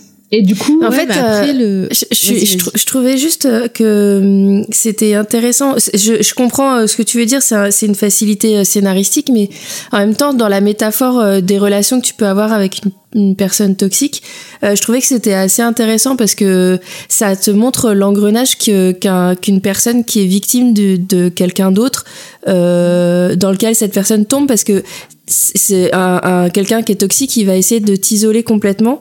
Et, et du coup expliquer la pression psychologique, c'est compliqué parce que pour toi euh, qui est victime, bah c'est des petites choses qui vont pas paraître très graves à l'extérieur. Et du coup l'extérieur te regarde un peu de façon, euh, bah c'est elle qui est tarée quoi, tu vois. Et et je trouvais que c'était pas mal. Je sais pas si je m'exprime bien, mais je trouvais que c'était Si, assez si, je- intéressant sur euh, la façon de dont une une relation toxique peut euh, isoler euh, quelqu'un. Bah, Et c'est un Ah, peu facile, mais sur ça. Je, je suis d'accord sur ça, mais je trouve que c'est trop rapide dans le film. Enfin, oui oui c'est vrai. Enfin, tu vois, c'est pareil. Après, je me base sur euh, mon expérience à moi, mais quelqu'un qui est toxique, quand il veut te mettre de côté, il commence à mettre des fausses rumeurs, des faux trucs et tout. Ouais. Et là, quand même, c'est sa sœur, donc elle est censée savoir comment elle Mais- écrit. Et puis même, euh, je sais pas, elle arrive direct en en étant énervée, en lui disant ouais, tu m'as mal parlé, nana. Elle aurait pu lui dire mais regarde, j'ai reçu ce mail, je comprends pas pourquoi tu me dis ça, pourquoi Mm. tu m'en parles pas en face et tout? C'est direct. Euh, elle croit direct ce qu'elle dit. Donc, est-ce que ça veut dire que avant ça, le frère avait déjà semé des graines? Qui font que enfin le frère le, le, le copain Le- avait voilà. semé Mm. des graines euh, en, qui font que elle la croit il y a plein d'autres moments dans le film aussi où ça va ça va super vite quoi Bah, Euh, ça m'a même, plus euh, gêné euh, le, la scène où euh, elle est avec la Sydney, la fille de son Mm. amie là, et où euh, elle, a- elle, euh, la- il y a l'homme invisible est dans la pièce et euh, elle, la, la fille se fait frapper et elle accuse tout de suite euh, euh, ouais, elle Cécilia. suite, alors que Et elle le père, il réagit au quart de tour invisible. euh, sans même comprendre ce qui s'est passé, quoi. Bah, Oui, c'est vrai que moi, c'est les deux moments qui m'ont fait un peu tiquer. C'est la sœur, le mail, effectivement, où effectivement. Alors, et euh, la réaction. Et le truc que je me dis, en fait, j'ai l'impression, soit c'est une mauvaise écriture vraiment, soit il y a eu des scènes coupées, parce que j'ai vraiment l'impression que la ouais. sœur, Ouais, la ouais. relation avec la sœur. Mm. euh, et en fait, le truc, c'est que le problème, c'est que c'est dit en fait. C'est euh, Mott qui va dire, euh, euh, oui, euh, c'est comme ça que quelqu'un, c'est qui comme ça qu'il fait. Il, il me, il me, il m'isole. Ce que tu Oui, disais, Charlotte, est au hyper intéressant. ouais. Mais en fait, c'est dit au lieu d'être montré en fait, et c'est ça qui, est me dérange un tout Mm. petit peu. C'est ça. Et vis-à-vis du flic, c'est pareil quoi. Enfin, son pote flic, c'est-à-dire que tu tu sens effectivement que le mec l'a soutenu envers et contre tout, que sa sœur, euh, leur relation était plutôt au point mort parce qu'elle est surprise quand elle vient chercher en voiture chez son mec au tout début du film. Mais Ouais. c'est pas plus exploré que ça en fait. Et la sœur, Bah, elle, est en après, fait euh, très, euh, elle apparaît que trois fois en fait ou quatre fois Ouais, dans le film. Mais en fait, coup, tu, tu, c'est, je c'est connais pas dit, leur euh, relation en fait en vrai. C'est dit. Au, bah en fait, tu comprends au tout début quand euh, elle la ramène, euh, une fois qu'elle l'a ramenée chez elle et qu'elle vient lui annoncer la mort de Mm. euh, euh, ça, c'est- Elisabeth Moss euh, s'énerve contre elle en lui disant tu peux pas tout contrôler, euh, tu peux pas toujours euh, euh, décider pour moi et tout. Enfin, je, je sais plus ce qu'elle lui dit exactement, mais en fait, tu sens que sa sœur c'est son inverse complet en fait. Elisabeth Moss, elle fait le rôle d'une femme qui est très effacée, qui a été écrasée pendant des années, et sa sœur c'est une femme très affirmée, qui est flic, euh, et, et du coup tu sens que c'est pas la grande entente entre elles quoi. Mais c'est pas, il y a- il prend pas le temps de l'explorer alors que ça aurait pu être un, un, un point intéressant pour le coup euh, des personnages quoi. Mais c'est ça, et puis il y a un autre truc aussi quand tu, tu es dans ce type de relation et que bah voilà, t'en souffres et tout, c'est que t'as tendance à voir les gens autour de toi qui vont pas comprendre ton trauma et qui vont dire que ben t'exagères ou que t'es euh, t'es folle ou euh, Mm, mm, mm. tu vois et qui vont pas essayer de comprendre à quel point ben c'est de la la destruction quoi. Ce qu'on Mm. je veux dire l'autre personne te détruit. Et c'est super dur de de ben, de sortir des angoisses de se relever et tout. Et euh, pareil dans le film ben c'est peut-être pas assez montré aussi je trouve. Ouais, ouais, je pense que ouais, c'est le, pour moi c'est un défaut d'écriture de pas avoir assez appuyé les relations et puis Mm. peut-être aussi le fait de vouloir aller vite pour garder le suspense et puis euh, ouais ce qui est vrai qu'il y a aucun moment qui se relâche mais du coup on va peut-être trop vite à ce moment euh, pas pareil quand effectivement Sidney euh, se prend la baffe dans la tronche et tu comprends que le flic après quand il arrive le père ils sont un peu en mode euh, qu'est-ce qui se passe euh, oh là euh, on, ouais on éloigne tout, on se calme, on s'éloigne, etc. Mais euh, genre tout de suite, il dit dégage, ouais, et tu fais wow, c'est hyper violent comme réaction. Euh, Enfin, la réaction qu'ils ont sont hyper violentes envers euh, l'héroïne, alors que, euh, ok, elle a l'air de vriller depuis un moment, mais je sais pas. Toi, il y a normalement il devrait y avoir un euh, meuf, euh, tu vas peut-être un peu loin avant quoi. ça manque un peu C'est de. ça, ils sont Voilà. pas vraiment dans l'aide, c'est genre, fou, on la supporte jusqu'à qu'elle se casse, mais à aucun moment on va lui, lui Bah. offrir vraiment de l'aide. Elle a même pas de thérapeute qui la suit Ouais, pour c'est un l'aider à son ouais. Bah, après, ils ont l'air, quand euh, même- il a l'air de l'aider comme le son pas de flic au tout début, quoi. Tu sais, quand il fait, ah, t'as fait un pas, c'est énorme, etc. Après, t'as l'impression qu'il faut un peu la Ouais, l'automédication, quoi. Mais, euh, Mais ça, après, c'est aussi un truc. Enfin, après, moi, je parle de mon expérience, mais c'est aussi un truc. T'as des personnes, ils disent ah mais oui, je vais t'aider et tout, mais au bout d'un moment, ils en ont marre Hmm. parce que bah ils comprennent pas, donc ils en ont marre et ça devient c'est lourd. c'est lourd, quoi. Et donc, euh, tu vois, ils commencent après à être sur les nerfs et tout. Donc, c'est aussi un des effets quand tu te remets de ça et de ton entourage. C'est, enfin, c'est, c'est pas facile, hein. Ouais, c'est sûr. pauvre après, elle finit chez les fous. Euh, Oui, je, voulais, James. je voulais juste euh, dire un truc. Euh, et du coup, j'ai j'ai peut-être un peu cassé l'ambiance. Vas-y. Mais on aurait peut-être dû le dire en début, euh, vu que vu, vu le, vu le sujet euh, qui est abordé et puis le côté euh, la personne euh, euh, euh, merde comment dire euh, euh, problématique et peut-être violente euh, que bah en ce moment c'est un peu compliqué pour le pour les gens vrai, qui ouais. vivraient ça peut-être euh, au quotidien Ouais. et Ouais, c'est vrai qu'on n'y a pas pensé. on n'y a pas pensé et je tenais à dire que bah, il y avait un, un numéro qui était accessible euh, Oui, tu as Euh, raison. directement euh, par texto plutôt qu'appeler c'est peut-être plus euh, enfin, vous pouvez appeler aussi mais euh, vous pouvez envoyer des textos euh, donc si vous êtes en en en, euh, enfin je, je pense pas forcément des gens qui nous écoutent mais peut-être qu'il faut Bah, euh, peut-être. dites-le hein, dites-le dites-le autour de vous Mm. euh, que il y a le 114 donc vous pouvez envo- envoyer des textos euh, donc si vous êtes dans une situation compliquée avec quelqu'un euh, en confinement avec quelqu'un de, de de violent. de violent ou même de, de problématique. Donc euh, le, le 114, euh, c'est c'est gratuit et Mhm. vous pouvez envoyer des textos et vous aurez euh, vous, vous pourrez euh, avoir la police ou ce genre de truc. Donc euh, Bah, des aides, quoi. Ouais, Ouais, une aide, en tout c'est cas. c'est vrai que moi je faire. pensais aux gens qui étaient un peu euh, tout seuls et dépressifs, mais effectivement, euh, Aussi, ouais. Ouais. si t'avais quelqu'un de violent, c'est chaud en ce moment aussi, ouais. Bah il y a une euh, apparemment il y a une, une une hausse de 32% des Ouais, ouais. des signalements de violence. Donc euh. Ah bah oui, bah ça. Et si vous êtes, enfin, si vous avez, euh, si vous avez un problème, envoyez. Il y a ce numéro, le- je le répète, le 114. Mhm. Et si vous êtes tout seul, que vous êtes pas bien, que vous avez besoin d'échanger, n'hésitez pas. Il y a le Discord. euh, vous Mhm. pouvez nous envoyer des MP. On, on, enfin, on pourra pas faire grand chose à part discuter avec vous. Mais euh, si Oui, vous avez, il y a déjà plein de monde aussi pour Si discuter ça peut aussi. vous, euh, vous, vous, les réseaux sociaux vous changer les euh. idées pendant euh, pendant un moment. euh. Du coup, James, tu voulais me dire que... Toi, eh, toi est-ce que ça t'a gêné ce dont on parlait de, de... par rapport à la réaction des gens autour? Ben moi, j'ai pas été. Enfin, euh, la, la réaction de la, de la petite, euh, je me suis dit ouais, c'est vrai, elle, elle c'est enfin, euh, va te va te euh, merde, euh, ça ça monte vite. euh, mais euh, la, la réaction de la de la sœur, ça m'a pas trop gêné. Enfin, moi, euh, je j'ai pas tant de relations que ça avec avec ma famille et je sais pas comment elle aurait réagi après un mail comme ça. Euh, donc ouais, je je sais pas.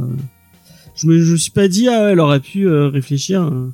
Euh, c'est enfin la première réaction que tu vois quand t'as un truc aussi personnalisé apparemment parce qu'elle avait l'air de lui dire des trucs euh, euh, Oui, mais avec un, un tout, espèce de- euh. un, un fond de vrai peut-être. euh, Du coup euh, moi il y a un truc qui m'a qui m'a qui me fait halluciner, c'est un truc qu'on dé- qu'on découvre un peu plus tard. Mm. C'est à quel point le mec est à fond pour euh, juste faire chier sa enfin c'est on- clair. quand, quand tu vois qu'elle quand elle monte dans le dans le grenier, t'as l'impression qu'il a ça fait des des mois et des mois qu'il est dans Ah, ce son grenier. Enfin, c'est même pas un grenier, c'est une espèce de comble euh, pourri. Mais attends, est-ce vrai qu'il est pas capable de couper le son de son téléphone, cet abruti? Mais non, mais c'est pas un que- peu fait exprès? Non, si c'est complètement j'espère pour lui. Ouais. J'espère pour lui, parce que sinon, c'est un idiot. Alors moi, la scène des combles, ça m'a grave fait penser au, au- à des Ah, vidéos que tu trouves ah. sur YouTube de, de trucs un peu hantés. euh, et il y a ceux-là où ça devient un peu film de fantôme à certains moments je Ouais. les films et je trouve ça génial quoi. Bah, en fait, euh, je me suis fait la réflexion que le début, en tout cas, c'est plus euh, mis en scène comme un film de hantise ou de possession que euh, un truc qui, enfin, euh, une référence au, à l'homme invisible de Universal, quoi. Oui, oui, oui, totalement. Moi, la scène des cons, ça m'a fait beaucoup penser à un truc, une vidéo que Ah, j'avais vue sur, euh, sur le net, euh, de deux, enfin, d'une meuf et un mec qui essaie de braquer une, euh, une, une supérette. Et il y a les flics qui arrivent et euh, ils, ils, arrêtent le mec, enfin, ils tasent le mec. Et la, la, la meuf elle essaie de faire un peu, de se cacher. Ouais. En mode, ouais, ils vont pas, ils vont pas voir que je suis là. Et en fait, on voit, elle va, elle va derrière euh, dans les, euh, dans la la réserve et elle trouve un, un moyen de rentrer dans les combles. Et tu la vois qu'elle a l'air toute contente en mode, ah, ils m'ont pas trouvé et tout. Et t'as le plan qui change et en fait t'as le, le plan de la, de la, de la supérette de l'intérieur. Mhm. Et en fait, elle est passée dans les combles et il y a toutes les cons qui s'écrasent. Oh. Elle s'explose la gueule sur le, sur- en plein milieu des flics. C'était très drôle. Et j'aurais bien aimé que ça, que ça lui arrive, le mec qui, te- qui tombe, il y a rien. Pourquoi Non, moi, ça me fait penser à Buffy. Mmh, oui, oui, oui, oui, tout à fait. Ouais. J'en reparlerai tout à l'heure. Non mais euh, je sais plus ce que j'allais dire. Non mais le coup des mais ça se voit que Enfin, c'est horrible parce que ce mec, t'as l'impression qu'il a besoin de tout contrôler autour de lui. Ouais. Euh, son entourage, il faut qu'elle soit comme il veut et tout. et en fait, il a pas l'habitude qu'on lui dise non. On voit très bien euh, sur son frère à quel point euh, il l'a détruit pour en faire son larbin. Ouais. Et en fait, le fait qu'elle dise non, c'est lui dans sa tête, il se voit pas comme le bourreau, il se voit comme une victime. Et en fait, pour lui, c'est euh, c'est elle qui est méchante, qui est qui est intolérable, qui l'a blessé, qui le comprend pas, qui s'en va alors qu'il essaie de faire plein de choses pour elle. Et c'est ça qui est intéressant avec les les pervers narcissiques. Et c'est vrai jusqu'à présent, j'avais pas pensé à ça. Et c'est en discutant avec euh, Yael que bah ça je trouvais c'était intéressant sur ce qu'elle me disait c'est vrai que du point de vue du pervers narcissique pour lui bah c'est nous euh, les, les bourreaux et lui est une victime alors qu'en fait bah c'est c'est c'est l'inverse quoi Ah bah ça. c'est euh, juste qu'il se rend pas compte Ça, c'est un truc de, de effectivement de psychologie. euh, c'est qu'en fait, Mm. les, les personnes, enfin, personne n'est méchant volontairement, quoi. c'est C'est, ça, euh, ouais, des fois, on a tous des petits moments de méchanceté où t'es conscient d'être méchant, mais quelqu'un qui passe complètement euh, de l'autre côté euh, de la barrière, euh, il pense pas forcément à faire un mal, il pense qu'il a raison, quoi, en fait. ouais ouais donc ouais, je trouve que c'est intéressant en fait c'est vraiment tu sens que le mec il, il se dit ah je me mets en invisible parce qu'elle m'a tellement euh, fait souffrir, elle a pas été sympa, que je veux me venger en fait et je veux la faire souffrir comme elle m'a fait souffrir. C'est une vilaine quoi. C'est ça en gros son, son truc dans sa Mm. tête. Ouais, ouais. Et il se rend pas compte. Mais c'est horrible quand même tout ce qu'il fait parce que c'est du même tu vois il la enfin il la viole quoi. Genre, genre à un moment elle elle prenait des, Ah ouais, on des sait, on, en cachette pour on sait pas quand ça se passe cette histoire là d'ailleurs. Ouais, et ben du coup moi je me posais la question si en fait il l'avait pas violée en étant invisible. Bah en fait, euh, et, euh, son docteur dit que ça fait euh, que ça s'est fait dans le mois. Donc Ouais. comme il y a deux mois, semaines donc- qui se passent entre le moment où elle sort de la maison et le moment où le film commence en fait, Ouais. euh, on- on- c'est possible que ça soit une scène qu'on n'a pas vue quoi. Bah, il y a un moment donné où tu le vois qui, où tu, enfin, il y a un plan où clairement c'est son point de vue au mec et qui Il la prend en photo. Ouais, et quand il domine le Ouais, lit, tu vois, et qui retire Ouais, le drap avant qu'elle se réveille, tu te dis. euh, Ouais. Enfin, il me semble que le plan suivant, elles ont changé de position et tu pourrais te dire, il s'est coulé combien de temps, quoi. Ah c'est possible ouais. Même ça. si c'est ultra glauque l'idée où- qu'il la viole à côté de la gamine en plus, tu vois. Ah ouais, Ah c'est ouais, mais il y a plein de fois où t'as des plans bizarres où je me suis dit non mais il l'a violée. Après je me suis dit au début du film lui quand il dort il a l'air d'être en petite tenue donc peut-être qu'ils ont fait des petites choses avant que lui s'endorme drogué. Et ça serait peut-être à ce moment-là. J'essaie de, de trouver une explication mais il y a plein de fois je me dis ça se trouve il l'a fait pendant qu'il était invisible. Après, euh, le, le fait que c'est un obsédé sexuel, euh, je crois que ça, c'est quasiment euh, dans toutes les versions. hein. Il- Ah oui. même dans la Ligue des Gentlemen Extraordinaires, si je me souviens Ah oui, bien, oui, euh, Ouais. Je il, confirme. il- ça pose problème même euh, à la Ligue parce que il, il va, il va lutiner à droite et à gauche et euh, ça, ça fait partie du personnage, quoi. Même dans Bah. The Boys. Euh, c'est ce que je tente de me dire dans The Oui, Boys aussi. euh, vrai, mais bon, après, dans The Boys, euh, ils sont tous des pervers sexuels. Après quand même dans le, le film de Verhoeven il y a quand même Kevin Bacon qui euh, il viole ouais. une meuf, voilà, Ouais, ça ouais, c'est le très sosie, clair. Euh, le sosie de Lara Croft quoi parce que c'était un C'est Lara C'était Croft. Rona Mitra. Ouais, c'était Rona Mitra, c'était une des Lara Croft Mm. euh, officielles Ouais. euh, à une époque. Ouais. Donc C'est Euh, hard quand même. hein. Mais après, euh, lui, il se voit peut-être en victime, mais le film, il te le Mm. présente quand même comme un fou du, de contrôle parce que ça commence quand même avec euh, toutes les caméras de surveillance qu'on voit dans sa maison et, Ouais, et ouais. qu'elle qu'elle éteint ou qu'elle tourne. Et euh, et il y a ce truc là qui est- c'est assez malin d'ailleurs parce que euh, dans les autres versions, euh, il est très clairement mégalo. Et alors que là, c'est un peu détourné sur la gamelle du chien qui s'appelle Zeus. Je sais pas si vous vous, Mm. vous, vous souvenez. Et je Ouais. trouve que c'était c'était encore un des petits détails malins du film de pas en faire, enfin de pas tout rejeter sur lui directement, mais de faire que son son environnement, enfin son univers euh, représente totalement le l'emprise qu'il qu'il a Ouais. besoin d'avoir sur les autres quoi. Et sur Ouais, elle en particulier. Oui, moi ça me fait penser aux Imandias un peu. Oui. Qui en fait, euh, Aussi, tu dis en fait dans la, son appellation de tout son univers, tu fais ah ouais le mec est starbe en fait. Mais c'est aussi pour que nous, direct, on se dise, ah ben, il y a aucun moyen de lui échapper. Ouais ouais. Euh, et j'ai l'impression que ça essaie aussi de justifier ce qui se passe à la fin. Euh, bon, je pense qu'on on va en parler un petit peu après. Après, Ozymandias, c'est l'homme le plus intelligent du monde. hein. Ouais. C'est ouais, mais comme euh, comme ils disent dans le caméléon, euh, une intelligence qui s'ennuie, c'est très dangereux. Ouais. C'est bien. Moi, en tout cas, j'avais peur qu'on tue le chien. Heureusement, ça va. Le chien s'en est sorti dans le film. C'est vrai. Et ça, c'est très bien. Parce qu'il y en a marre qu'on maltraite les animaux, là. Bah, j'avoue que en fait, euh, le tout début, je trouve ça assez malin. Le chien, déjà son nom, sur la gamelle, effectivement, tu dis ok, le mec est vraiment un machin. Mais en plus, le fait que euh, tu dis au début c'est un chien d'attaque, etc., qu'il a gardé pour ça. Bah en fait, non, le chien aussi est sous le contrôle comme la meuf, en Ouais. fait. Et euh, il a un ça, truc, euh, un collier électrique là, si c'est ça. souviens. Et quand tu dis ouais, c'est ce ça. point-là, en fait, que même euh, l'animal, enfin le chien en général, quand tu le dresses sur tout genre de race, euh, t'as pas trop de problèmes de contrôle. Le mec, il en rajoute une couche. Tu te dis le mec, il est, Ah ouais. euh, il lâche l'affaire Ah, quoi. mais c'est ça, puis t'as ce côté esclave et le Mm. fait qu'elle lui enlève le collier, c'est aussi ben, son collier euh, métaphorique qu'elle enlève euh, C'est ça. Pour s'évader aussi. Donc euh, ça, ça vraiment, par l'image, il te montre bien le statut et de la, du chien Mm. Et euh, bah, de, de la compagne. Et tu te dis, bah ouais, pour lui, c'est un animal, c'est une poupée. quoi. Ouais, c'est clair. Bah par contre, moi je me suis posé la question pourquoi il prenait pas la bagnole. Mais euh, Oui, oui, moi aussi, Bah, mais je me suis elle doit pas avoir les clés. le- Mm. Non, mais tu sais ce que je me suis dit après, c'est que je me suis dit, si le mec, il a des, des caméras de partout, il doit avoir Mm. un tracker dans ses voitures. Oui, bah oui, c'est sûr. Ouais, mais même Ouais, mais- ça doit être euh, ce genre de voiture où tu peux que ouvrir si t'as les clés sur toi. ah peut-être ouais. Ouais. Possible. Mais euh, ouais non parce que je me suis dit au moins Enfin, aller oui, un portail avec quoi. Tu vois, tu montes dessus et après boum. euh, Ouais, Mais bon. et non. C'est un peu. C'est C'est oui, une voiture qui s'allume. hein. c'est- ouais, vrai, mais, euh, Après, t'es t'es parti vite, quoi, mais. Franchement, en plus vu le monstre que c'est la bagnole, tu peux défoncer. Non, mais en avec. plus, euh, non, en fait, euh, en fait, c'est- si tu te mets dans la logique de quelqu'un qui veut s'enfuir, tu peux pas prendre la voiture parce que c'est un vol, en fait. Je, je suppose, hein, tu vois. Alors que là, il- elle peut partir où elle veut, alors que si lui, il, il demande aux flics de retrouver sa voiture, euh, il la retrouve elle aussi, quoi. Oui, non, mais ça, après c'est- tu l'abandonnes. prend que ses vêtements. Oui, oui, c'est vrai. Après, euh, je sais pas, euh, comme je suis en train de regarder le bureau des légendes, j'ai, euh, c'est le truc de tu lâches la bagnole à tel moment et tu pars avec une autre. Non, mais moi, je pense qu'elle avait surtout pas envie qu'il la retrouve. Elle se dit, si je prends sa bagnole, il va forcément activer le truc. ouais, elle veut rien lui Et- devoir, quoi. Ouais, C'est ça, mais si tu regardes, elle prend rien, elle m'en prend pas de bijoux, elle prend rien du tout. ouais elle part à poil quasiment, ouais. Mm. Mais Après, Ouais, moi j'ai l'impression qu'elle y va en mode euh, aussi, euh, genre j'ai pas beaucoup de temps, faut que j'aille au plus, au plus vite. Mm.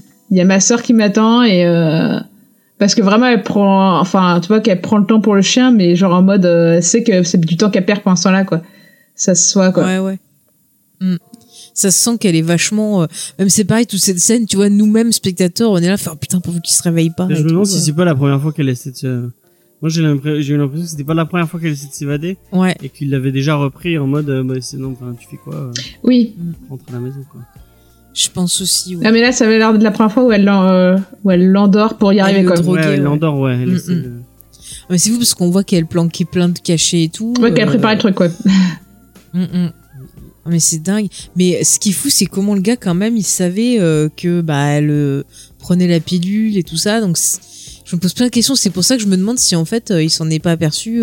Bah moi ça Bah, me. potentiellement, il a déjà, il a déjà utilisé sa combinaison avant, quoi. Ouais, c'est c'est sûr. Ouais, bah ouais. non mais après le. Comme elle a l'air de découvrir le Pour moi, le- l'espèce de pardon excuse-moi Sophie vas-y Ouais, euh, non, je disais que quand tu prends un, un- quelque chose de contraceptif, en général, t'en parles à l'autre. Mhm.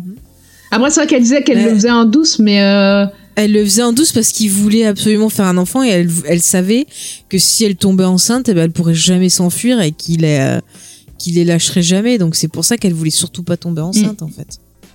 Mm, mm. Donc moi je comprends tout à fait parce que le mec il euh, déjà qu'il contrôle tout, elle lui aurait dit je vais prendre la pilule. À mon avis, euh, il aurait menacé le gynéco. Ah, c'est euh, sûr. Il aurait fait des trucs pour pas qu'elle prenne. hein. c'est sûr. Elle avait pas le choix. Non, mais puis vu comment le mec est malsain, euh, vaut mieux pas qu'il y ait de gamin, quoi. Bah c'est clair. hein. Déjà le gamin, il, il le frapperait peut-être ou il le rendrait. Aussi Regarde déjà ce qu'il a fait euh, au frère. Mm. Alors tout ça, c'est un truc qui est dommage, c'est que c'est hyper prévisible.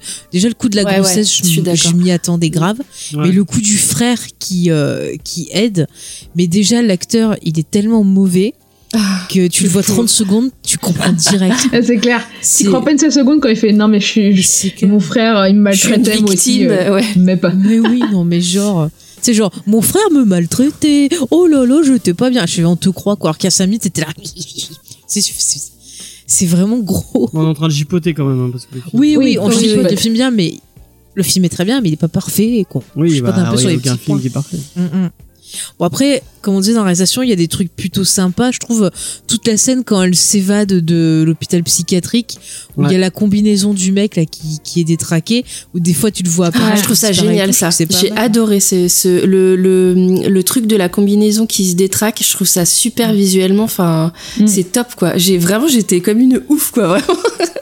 je trouve Par ça contre, hyper La malin. combinaison, je trouve ça un peu, euh, enfin, je, je trouve ça pas, pas, euh, enfin, comment dire, euh, euh, merde. Je trouve ça Euh. trop, euh, Tu vas y arriver, James. trop euh, im- improbable en fait.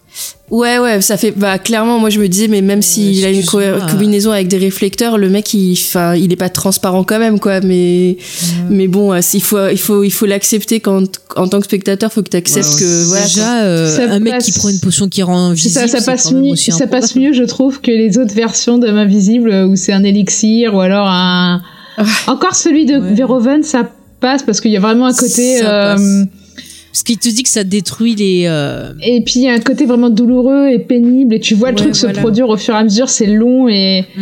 euh, un peu comme une transformation de loup-garou finalement et euh, Ouais. hmm. et du coup il y a, il y a vraiment un processus qui est assez long mais euh, genre euh, dans le classique où genre il boit une potion et hop là il est invi- enfin non tu le vois pas faire mais t'imagines le truc quand il Oui, il est explique déjà invisible au début du et film. c'est vrai qu'il explique euh, le truc et tu fais bon euh, une potion et c'est bon en mode Jekyll quoi euh. Moi, j'aime bien le, on en a pas parlé de la série euh, qui passait sur TF1. Ah bah, J'aime je t'en ai série. parlé, Ah là là, je dis ouais. que j'aimais pas, moi. Euh, C'était pas avec de la nanotechnologie, je sais plus quoi. je, je sais plus, il avait, c'est peut-être de la nanotech. Ouais. Il avait une espèce de, de truc qui lui, qui lui recouvrait le corps. Une espèce Mm. de, de, genre un symbiote, euh, bah, comme euh, Venom en fait. Ouais. Ouais. Et ça, j'aimais bien, je trouvais ça plus stylé que euh, la combinaison. Mais là, je pense que la combinaison, c'est pour te dire que en fait, euh, euh, c'est la combinaison, c'est juste pour lui des trucs supplémentaires, mais il est déjà mauvais. C'est-à-dire que l'homme invisible, c'est euh, l'homme euh, dans l'abus, l'homme, euh, tu vois, qui se croit supérieur comme un genre, dieu. je- tu veux dire qui te machine. Il a des réflecteurs aux pieds, euh, il marche Oui, non, mais le costume, le costume, c'est genre superficiel parce qu'en fait, il est déjà comme Oui, ça. oui, oui, oui. C'est-à-dire que le film, tu vois, il pourrait s'appeler euh, l'homme connard euh, ou euh, l'homme toxique, tu vois. Et sa combinaison, c'est son super pouvoir, c'est être un petit con, quoi, et nous emmerder, quoi, tu vois. Ça se trouve, le mec, pendant tout le film, il est là, il fait je vais trop lui faire peur. pff, Ouais, allez, moi-. Mais ça serait moi, je serais mort de rire, on m'aurait déjà chopé euh, 500 000 ans. Hein. je vois trop, je vois Genre- trop le. Ah, en fait ce qu'elle aurait dû faire depuis le début c'est mettre du papier bulle partout par terre Mais c'est clair, franchement. Mais ou mettre, tu vois, dans, dans Paranormal Activity 1, là, il fout de la, de la farine ou du sucre, je sais pas quoi, par terre, qu'on voit les pattes de poule, et ben voilà, elle faisait pareil, elle Bah, elle alors- le fait, hein. Elle le fait dans une scène. Elle met du café. Oui. euh, oui, vers la fin, vers la fin. bah, c'est vrai Non, c'est pas si vers la fin que ça. hein. C'est euh, quand elle quand elle est seule dans la maison après que justement son copain soit parti. oui ça arrive assez vite en fait Ah oui, oui, oui, c'est vrai, j'avais oublié. Et d'ailleurs, Ah, euh, c'est une scène qui est aussi dans. Elle est aussi dans Hollow Man parce que euh, t'as Ouais, une, le- une des, des- un des personnages qui répand du sang euh, par terre pour voir les Ouais. pas justement. euh. c'est Ouais, un là, truc un peu classique euh, du- de l'esprit et tout, enfin de des films de fantômes. mais avec les fantômes en général c'est du sel Ah ouais, pour les éloigner. Ouais, tu fais un cercle de sel, là, t'es protégé comme dans Supernatural. Moi, ça En ce fait moment, je me à refais à oui. Ouais, c'est un- bien. Dans Cross, il y, a le- il y a le même, euh, il y a un personnage qui dit, euh, en oui, gros, c'est un truc avec des zombies, euh, mais des zombies qui, euh, qui te violent. euh, Super. C'est pas, comme dans c'est pas des zombies, c'est- pas des zombies, c'est des infectés, un peu comme The un- Crazies de, de Romero. Bon, je vous spoil un peu un tout petit, un, un tout petit truc du. Il y a un, un personnage qui arrête pas de dire ah mais je suis sûr que le sel ça va les arrêter ça va les bien arrêter sûr. et puis il y a un moment où, euh, où euh, Comment je me suis moqué de lui. il se retrouve euh, et lui et sa famille se retrouvent bah, du coup euh, face aux zombies Mhm. et il met son putain de truc de sel et il s'arrête devant en, en train de dire ah bah vous avez bien niqué et en fait bah la, la scène d'après tu le vois en train de se faire violer et en train de se faire voilà. Super. Merci James. Euh, en tout cas, pour revenir sur euh, le, le costume, là, euh, je, je, je trouve ça malin de l'avoir rendu euh, défectueux parce que c'est le moment où, où ça, ça permet à, à Cécilia de plus être en infériorité parce que sinon il est tout le temps trop fort puisqu'on le voit, on le voit jamais quoi. Donc là, ça veut dire que il a, il a cette faiblesse là. Et en fait, c'est le moment où elle passe de la victime à l'attaquante. Elle, elle prend, elle est plus, elle se laisse plus faire en fait euh, juste Ouais. après le. ça Euh, au moment où sa sœur se, se fait tuer, en fait, euh, elle décide de prendre les choses en main, quoi. ça elle le poursuit même pratiquement Ouais. ah oui non mais c'est clair c'est même ça s'inverser complètement et ça qui est assez euh, assez cool euh, je trouve c'est le fait qu'elle euh, qu'elle rend les coups quoi en fait. Mais euh, Bah, c'est le moment où la victime, elle décide bah, de- d'être dans la reconstruction d'elle-même et de devenir bah ouais combattante. Et c'est vrai que pareil quand t'es harcelé, t'as- comme je vous dis, t'as l'impression d'avoir une entité avec toi et tout. Et quelque part, il faut s'exorciser de cette entité-là et du coup lui rendre figure humaine et se rappeler qui elle représente au départ. C'est aussi un moyen de rapetisser la menace et euh, justement de reprendre le contrôle et du coup à ce moment-là dans le film de refaire apparaître la silhouette ça illustre bien ce je trouve ce Mm, mm. ce propos-là. Et, et d'ailleurs, euh, c'est euh, le moment où je trouvais ça super que le le l'homme invisible ne parle pas en fait. Ouais. Parce que j'ai regardé euh, le film de 33 de James Whale euh, juste euh, avant et il est hyper loquace, il parle vachement et tout, il a des grands rires un peu ridicules et tout et ça le rend peu inquiétant. ouais, en fait, c'est quasiment c'est même une comédie quoi, tellement il est un Bah peu oui, c'est genre vous êtes des gros nuls. C'est ça, exactement. Et, et là, le fait qu'il soit silencieux pendant très longtemps, ça le rend super inquiétant. Et je trouvais justement que ça désamorçait vachement ce, ce côté euh, euh, in- inquiétant et fantomatique. euh, Le fait que à ce moment-là, dans cette scène sous la pluie, ils se mettent à la menacer directement. Il, va, il dit qu'il va aller tuer la fille Sydney, justement la fille de son pote là. Et, euh, et en fait, j'étais un peu déçue parce que je me suis dit ah c'est dommage parce que ça casse vraiment le- l'ampleur du personnage et en même temps ça lui permet à elle de de d'être encore plus euh, enfin il redevient humain en fait et elle elle, elle est ouais. encore plus à son niveau quoi bah c'est Ouais. ça en fait, c'est elle arrive à le déstabiliser et euh, et à lui faire perdre pied en fait parce qu'il commence à Ouais. paniquer en fait. C'est pour ça qu'il commence à parler. C'est ça. Après ceci parce dit, que dans le- elle-même, euh, pardon, excuse-moi. je veux dire c'est parce que elle-même quand elle est enfermée, elle se dit non c'est plus possible, mais c'est un homme, Mm. il peut pas, il, il peut pas, euh, vu qu'elle sait comment il fait et tout. Là justement le fait de se dire c'est un homme, euh, il a des faiblesses et tout, effectivement elle blesse et tout Il y a ça. Il a des fêlures, tout à fait. Ben justement, tu vois, elle se reprend en main. Et du coup, c'est intéressant de voir qu'il va reparler à ce moment-là. C'est pas idiot de le faire reparler à ce moment-là, puisque c'est le moment où elle-même, elle casse cette espèce de de, de figure de Dieu euh, qu'elle avait l'impression qu'il était aussi. Oui, et puis Oui. euh, quelque part, elle, euh, enfin, elle, elle, elle arrive à, à- en ayant cassé la combinaison et en faisant bugger, à montrer qu'il est là et du coup, il y a plus cet aspect fantomatique et il reprend, euh, enfin, il redevient un homme quoi en fait. Oui, une scène où je me, vraiment ils m'ont ils m'ont surpris, ils m'ont fait euh, attendez-vous à ce qu'elle dise ah mais non c'est moi je l'ai vu. Je la connais, je la connais. bien. Euh, moi c'est la scène du restaurant. Euh, Ah oui. oh putain moi aussi à la première fois j'étais euh, J'étais là mais merde. Ah putain, j'ai vraiment je mets le goût du couteau qui sort Ouais. et qui lui tranche la gorge, j'étais là. Putain merde, il va loin quand même. euh. Ouais, c'est ça, ouais. Même Bah, en fait, tu- c'est la première fois qu'il y a une, euh, il y a une violence aussi frontale euh, Oui, et, et sanglante, quoi.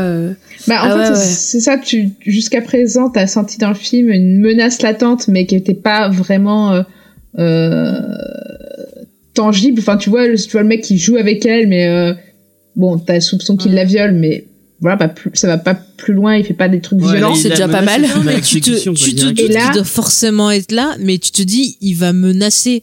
Il va dire, tais-toi ou il va arriver quelque chose.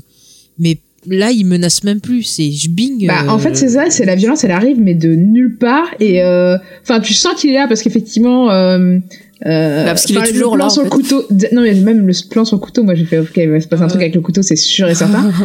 euh, prépare une payment, hein, comme on dit. Mais euh, tu t'attends pas à que ce soit aussi violent et aussi rapide. Enfin, ça, ça dure en un quart de seconde, Ouais, quoi. Et, euh, et je trouve que ça marche la bien, caméra justement. du restaurant, il y a personne qui a filmé, qui a regardé les caméras du restaurant, parce que quand même, elle touche pas le couteau quand Si, elle si. fait. en euh, fait, il lui prend la main, en fait. Ouais, il lui prend la main. Non, moi il me semble que le rapide. couteau il saute dans sa main. Bah, en fait, on Euh, voit son bras se lever et le couteau arriver dedans, mais c'est trop rapide. Mais oui, t'as raison, ça fait encore Ouais. partie des, des trucs un peu faciles du Ouais, parce scénario. que tu regardes le truc, tu verras que ça vient dessus quoi. Parce qu'elle est Ouais. sous le choc. Elle est sous le choc. elle- Attends, tu viens de voir ta soeur crever devant toi. Bah, moi, je euh, tu fais pas la fête. enfin, Je, je mets pas. enfin, Bah, ça Non, change pas, de toute façon, elle ils sont en choque, train tu dessus. sais pas. Ils en Ouais, ouais, dessus.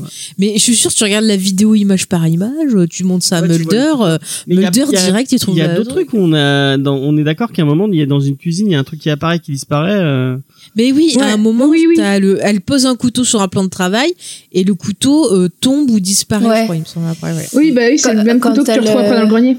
Ouais. Ouais. Ouais, ouais, il est intelligent, tu vois. Ouais, mais après, ceci dit, si les gens avaient filmé l'image et voyaient le couteau sauter dans sa main, Le premier réflexe que tu te dis, c'est ok, elle, est télé- elle fait de la télékinésie, c'est pas ok, il y a un mec invisible quoi. Je voilà. Moi, je pense à un fantôme. Où elle fait apparaître des couteaux euh, comme c'est ça, voilà. Ou Zatanna sort de ce corps. C'est le magnétisme. Ou alors, si tu tombes sur un très mauvais, mauvais flic, il va dire Oh, elle s'est suicidée et elle a jeté le couteau en mourant. Tiens Tiens, prends-le. bah, Techniquement, elle peut plus dire tiens avec les couteaux. Non, elle fait hein. comme ça et lance le couteau. ça devait être James. Ça, c'est du travail d'enquête. T'as vu ça un peu?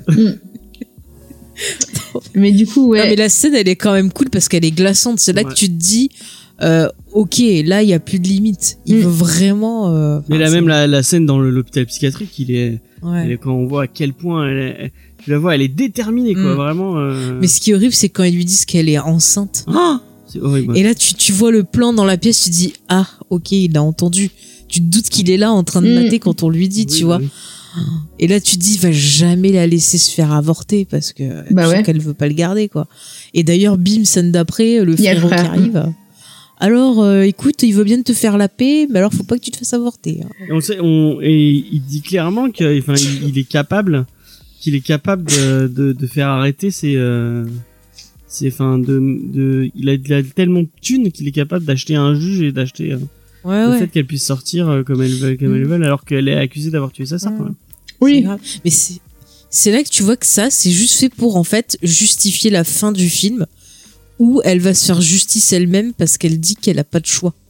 En gros, quoi. Ouais, alors ça c'est bah c'est intéressant qu'on en parle d'ailleurs. Euh, Moi ma, ma théorie c'est qu'elle attend même pas de savoir si la justice elle aura eu lieu ou pas. C'est vraiment qu'elle est euh, un peu dans dans ce truc là de la contamination du mal quoi. De quand t'es Ouais. tellement blessé qu'en fait euh, euh, tu t'en viens euh, le seul moyen de te libérer de la douleur c'est de blesser quelqu'un d'autre quoi.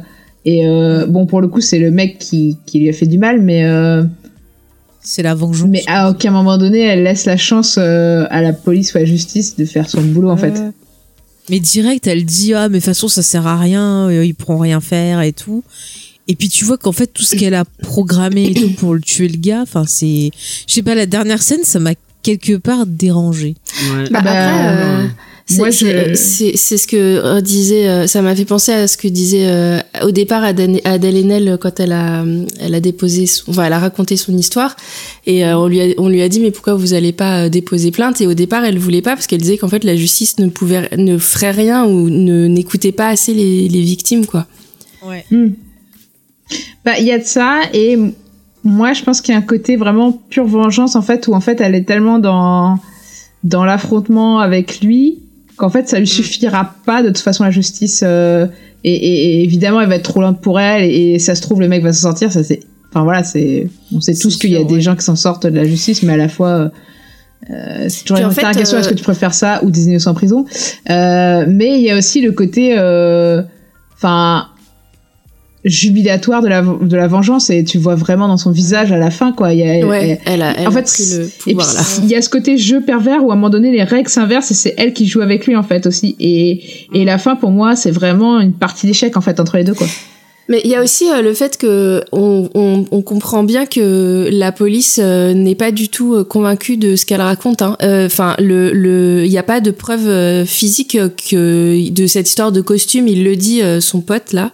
Je suis je suis désolée, je sais plus comment il s'appelle euh, dans le. Dans le Euh, c'est pas James? C'est James. Si c'est James. C'est moi, James. Ouais. et en fait, euh, et du coup, en fait, elle sait que si elle se débarrasse pas complètement de lui, il n'y a pas de raison qu'il recommence pas avec les mêmes moyens, puisqu'il n'y a pas de preuve euh, extérieure. Donc, Bah, euh, elle a dit qu'elle avait planqué un costume. euh, Je sais plus si elle l'a dit ou pas, qu'elle avait une preuve. Parce qu'à un moment, elle planque justement un costume. Oui, mais Elle le laisse le costume, elle le laisse sur Ouais. place. Hein. Oui. Bah oui oui Mais elle dit qu'elle a une preuve, mais bon, l'autre elle va dire ah mais fais, fais, fais confiance et machin et tout. Mais elle, elle, elle sent très bien que bah tu vois en plus le gars c'est quand il revient, il arrive à la fin à se faire passer pour une victime et du coup euh, bah les gens ils lui disent ah mais quand même vous exagérez à dire que c'est lui qui a tout organisé alors que c'est son frère parce que justement il utilise son Mm. frère, il lui fait mettre le costume et tout ça. Bon ça c'est on s'en doutait donc, comme dit. Mais du coup, à la fin, on lui dit ah mais vous êtes trop méchante, le pauvre, il était enfermé, euh, c'est son frère qui vrai, depuis le début et tout et euh, Mais à la fin, ouais, il y a vraiment, moi, c'est vraiment dans le jeu de l'actrice en fait, et euh, le, le le, le, même le fait qu'elle garde le costume à la fin, quoi. Ouais, ouais. Elle Ouais, pourrait ouais. le donner, tu vois. Et quand elle parle à à son, à son pote euh, James, euh, justement, euh, à la fin, elle lui fait, elle lui ment, quoi, en fait. Et c'est là que tu dis, en fait, elle, elle, elle a basculé, en fait. Euh, Jusqu'à présent, Enfin, elle voulait elle s'en lui sortir. ment, mais son pote, il s'en doute un peu. Enfin, fait elle, elle lui ment en kiffer, sachant euh. qu'il a compris qu'elle mentait. hein. Enfin, je, Ouais, moi, oui, je l'ai compris oui, comme ça en oui, tout cas. Mais hein. enfin, c'est le fait qu'elle lui mente et qu'elle garde le costume. Et Ouais. qu'elle a cette petite expression, enfin, à la fin, quand elle dit un peu, euh, quand elle lui parle à la Mm. fin, qu'elle est en train d'agoniser C'est le ça Adrian. qui me gêne. le, Ouais. le fait qu'il dit en fait pour moi c'est vraiment de la vengeance euh, euh, oui. et elle bascule en fait et d'ailleurs Mhm. moi si on me dit on m'annonce une suite où c'est la femme invisible La femme invisible, ça ouais. m'étonnerait même pas quoi parce que euh, parce que pour moi elle a basculé et ça on est plus on est limite plus dans la vengeance mais dans la contamination du mal quoi c'est à dire qu'elle-même Ah oui, euh, non, mais totalement. Elle va devenir jalouse, Mais, mais, possessive. elle mais va- tu vois, la, la, la fin du film, je me suis dit, ça y est, voilà, c'est la même gueule que Handman Tales. Et là, je me suis dit, voilà, ça se trouve, je vais plus l'aimer maintenant. Pareil, je te jure, j'ai revu Handman Tales à la fin. Et c'est ça qui m'a dérangé. un peu euh, problématique à beaucoup de films américains. hein. Moi, je pense à, Ouais. à Grand Torino qui a la même, euh, qui a un peu la même, euh, le, le, le même, euh, la même morale. Enfin, faites-vous justice vous-même. euh, ah bah oui ça c'est c'est peu, euh, Ouais, bah c'est quelque chose qui revient souvent. Avant, t'avais toujours genre le héros qui devait justifier de pourquoi euh, il tuait et tout, et maintenant, bon là, il essaie de justifier. Après, t'as cette scène au début. Je me suis dit, si le mec il avait vraiment avoué euh, tout ce qu'il avait fait, est-ce qu'elle l'aurait tué? Parce qu'elle avait donc le micro Si le mec euh, avait avoué. Bah, il aurait été arrêté, il serait là en prison. Mais le mec, il veut même pas reconnaître. bah, ouais, mais je pense qu'elle sait, elle, elle lui demande d'avouer, mais je pense qu'elle sait qu'il avouera pas. Donc de toute façon, elle a son Ouais, ouais. plan tout fait dans la tête et euh, Mm. ça, elle oui, non, mais elle, c'est sûr, elle avait ce plan dans sa tête, mais je me dis, si le mec avait avoué, est-ce que ça l'aurait déstabilisé? Est-ce qu'elle aurait ouais. renoncé à son plan? Après, le mec, je pense aussi qu'il est pas con, qu'il doit se douter qu'elle doit avoir un, un émetteur planqué quelque part aussi. Hein. Bah, moi, je pense qu'à ce moment-là, il pensait avoir gagné le mec. Enfin, il s'est dit, euh, c'est bon, j'ai réussi à la berner et tout.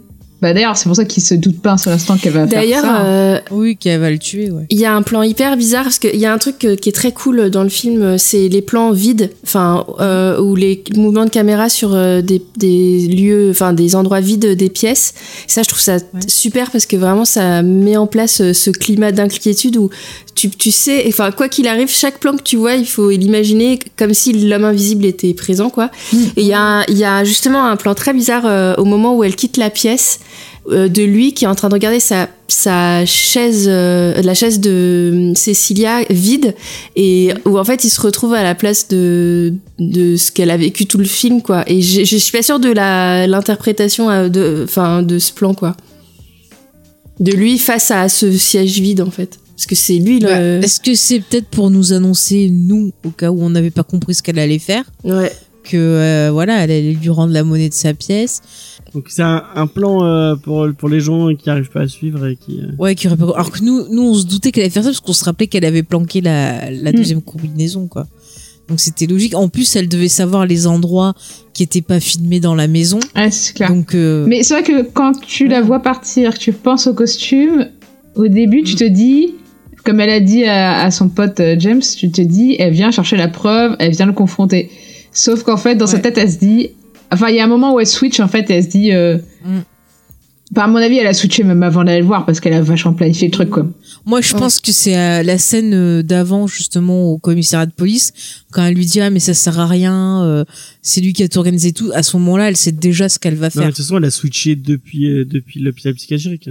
Oui aussi. Le moment où elle est déterminée à. Bah, elle a plus rien à perdre elle a en plus fait. rien à hein, perdre, elle va le buter quoi. Enfin, Mm. tu, tu sens déjà que là, Mm. Elle, a, elle, a, elle a vrillé à, ce- à, par- à partir de ce moment-là. Ouais, à mon avis, elle vrille au moment où elle, elle apprend qu'elle est enceinte. hein. Moi, je trouve que c'est le moment où elle Ouais, vrille, quoi. ouais. Mais, euh, Hum, hum, hum. et on, on- peut la C'est comprendre. Mais bon, après, euh, Mais du coup, je me pose la question, c'est est-ce qu'elle va se faire avorter ou est-ce qu'elle va le garder? Elle va le garder, elle va en faire un Evil euh, mini. euh,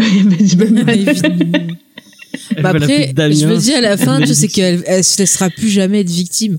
Donc, euh, si elle a gardé le costume, tu peux être sûr que ouais, effectivement, si elle se sent en danger, elle va utiliser le costume. Et comme vous avez très bien dit, bah euh, le mal, tu vois, Ça va devenir une mal, mère peut- abusive et c'est son fils qui va la buter. c'est psychose bis. soit ça, soit elle va partir en mode euh, revancharde sur tous les mecs abuseurs euh, et elle va Ouais, finir en mode monster quoi, à tuer des mecs. euh. D'ailleurs, Ouais, euh, ou alors il a- tu sais ça. Vas-y. Ouais, Enfin, parce qu'il y a une scène euh, qui est parce que pour moi elle vrille beaucoup plus tôt que ça. Mais, bah, bah, si tu fais euh, la lecture MeToo du film, en fait, t'as cette scène d'entretien d'embauche Ah Euh, oui, dans les pommes. où il y a ce gars qui lui parle et puis euh, elle raconte qu'elle est allée à Paris et le mec lui dit est-ce est-ce que c'est une règle que toutes les plus belles femmes du monde partent travailler à Paris? Et en fait, euh, tu te dis mais mon gars. euh, c'est un entretien d'embauche, c'est pas un plan de drague, quoi, tu vois. Et c'est une, un- une toute petite scène qui dure pas très longtemps et qui passe très vite parce qu'en fait, euh, ça n'a pas d'importance en termes de, de scénario, mais où tu, tu, tu comprends bien qu'elle est dans, dans cette ambiance générale où te draguer à un entretien d'embauche, c'est normal, quoi. Et, Ouais, et ouais. pour moi, c'est là qu'elle vrille, mais. euh, mais c'est si tu fais la lecture euh, féministe en fait euh, du film. Hmm. Ouais, ouais.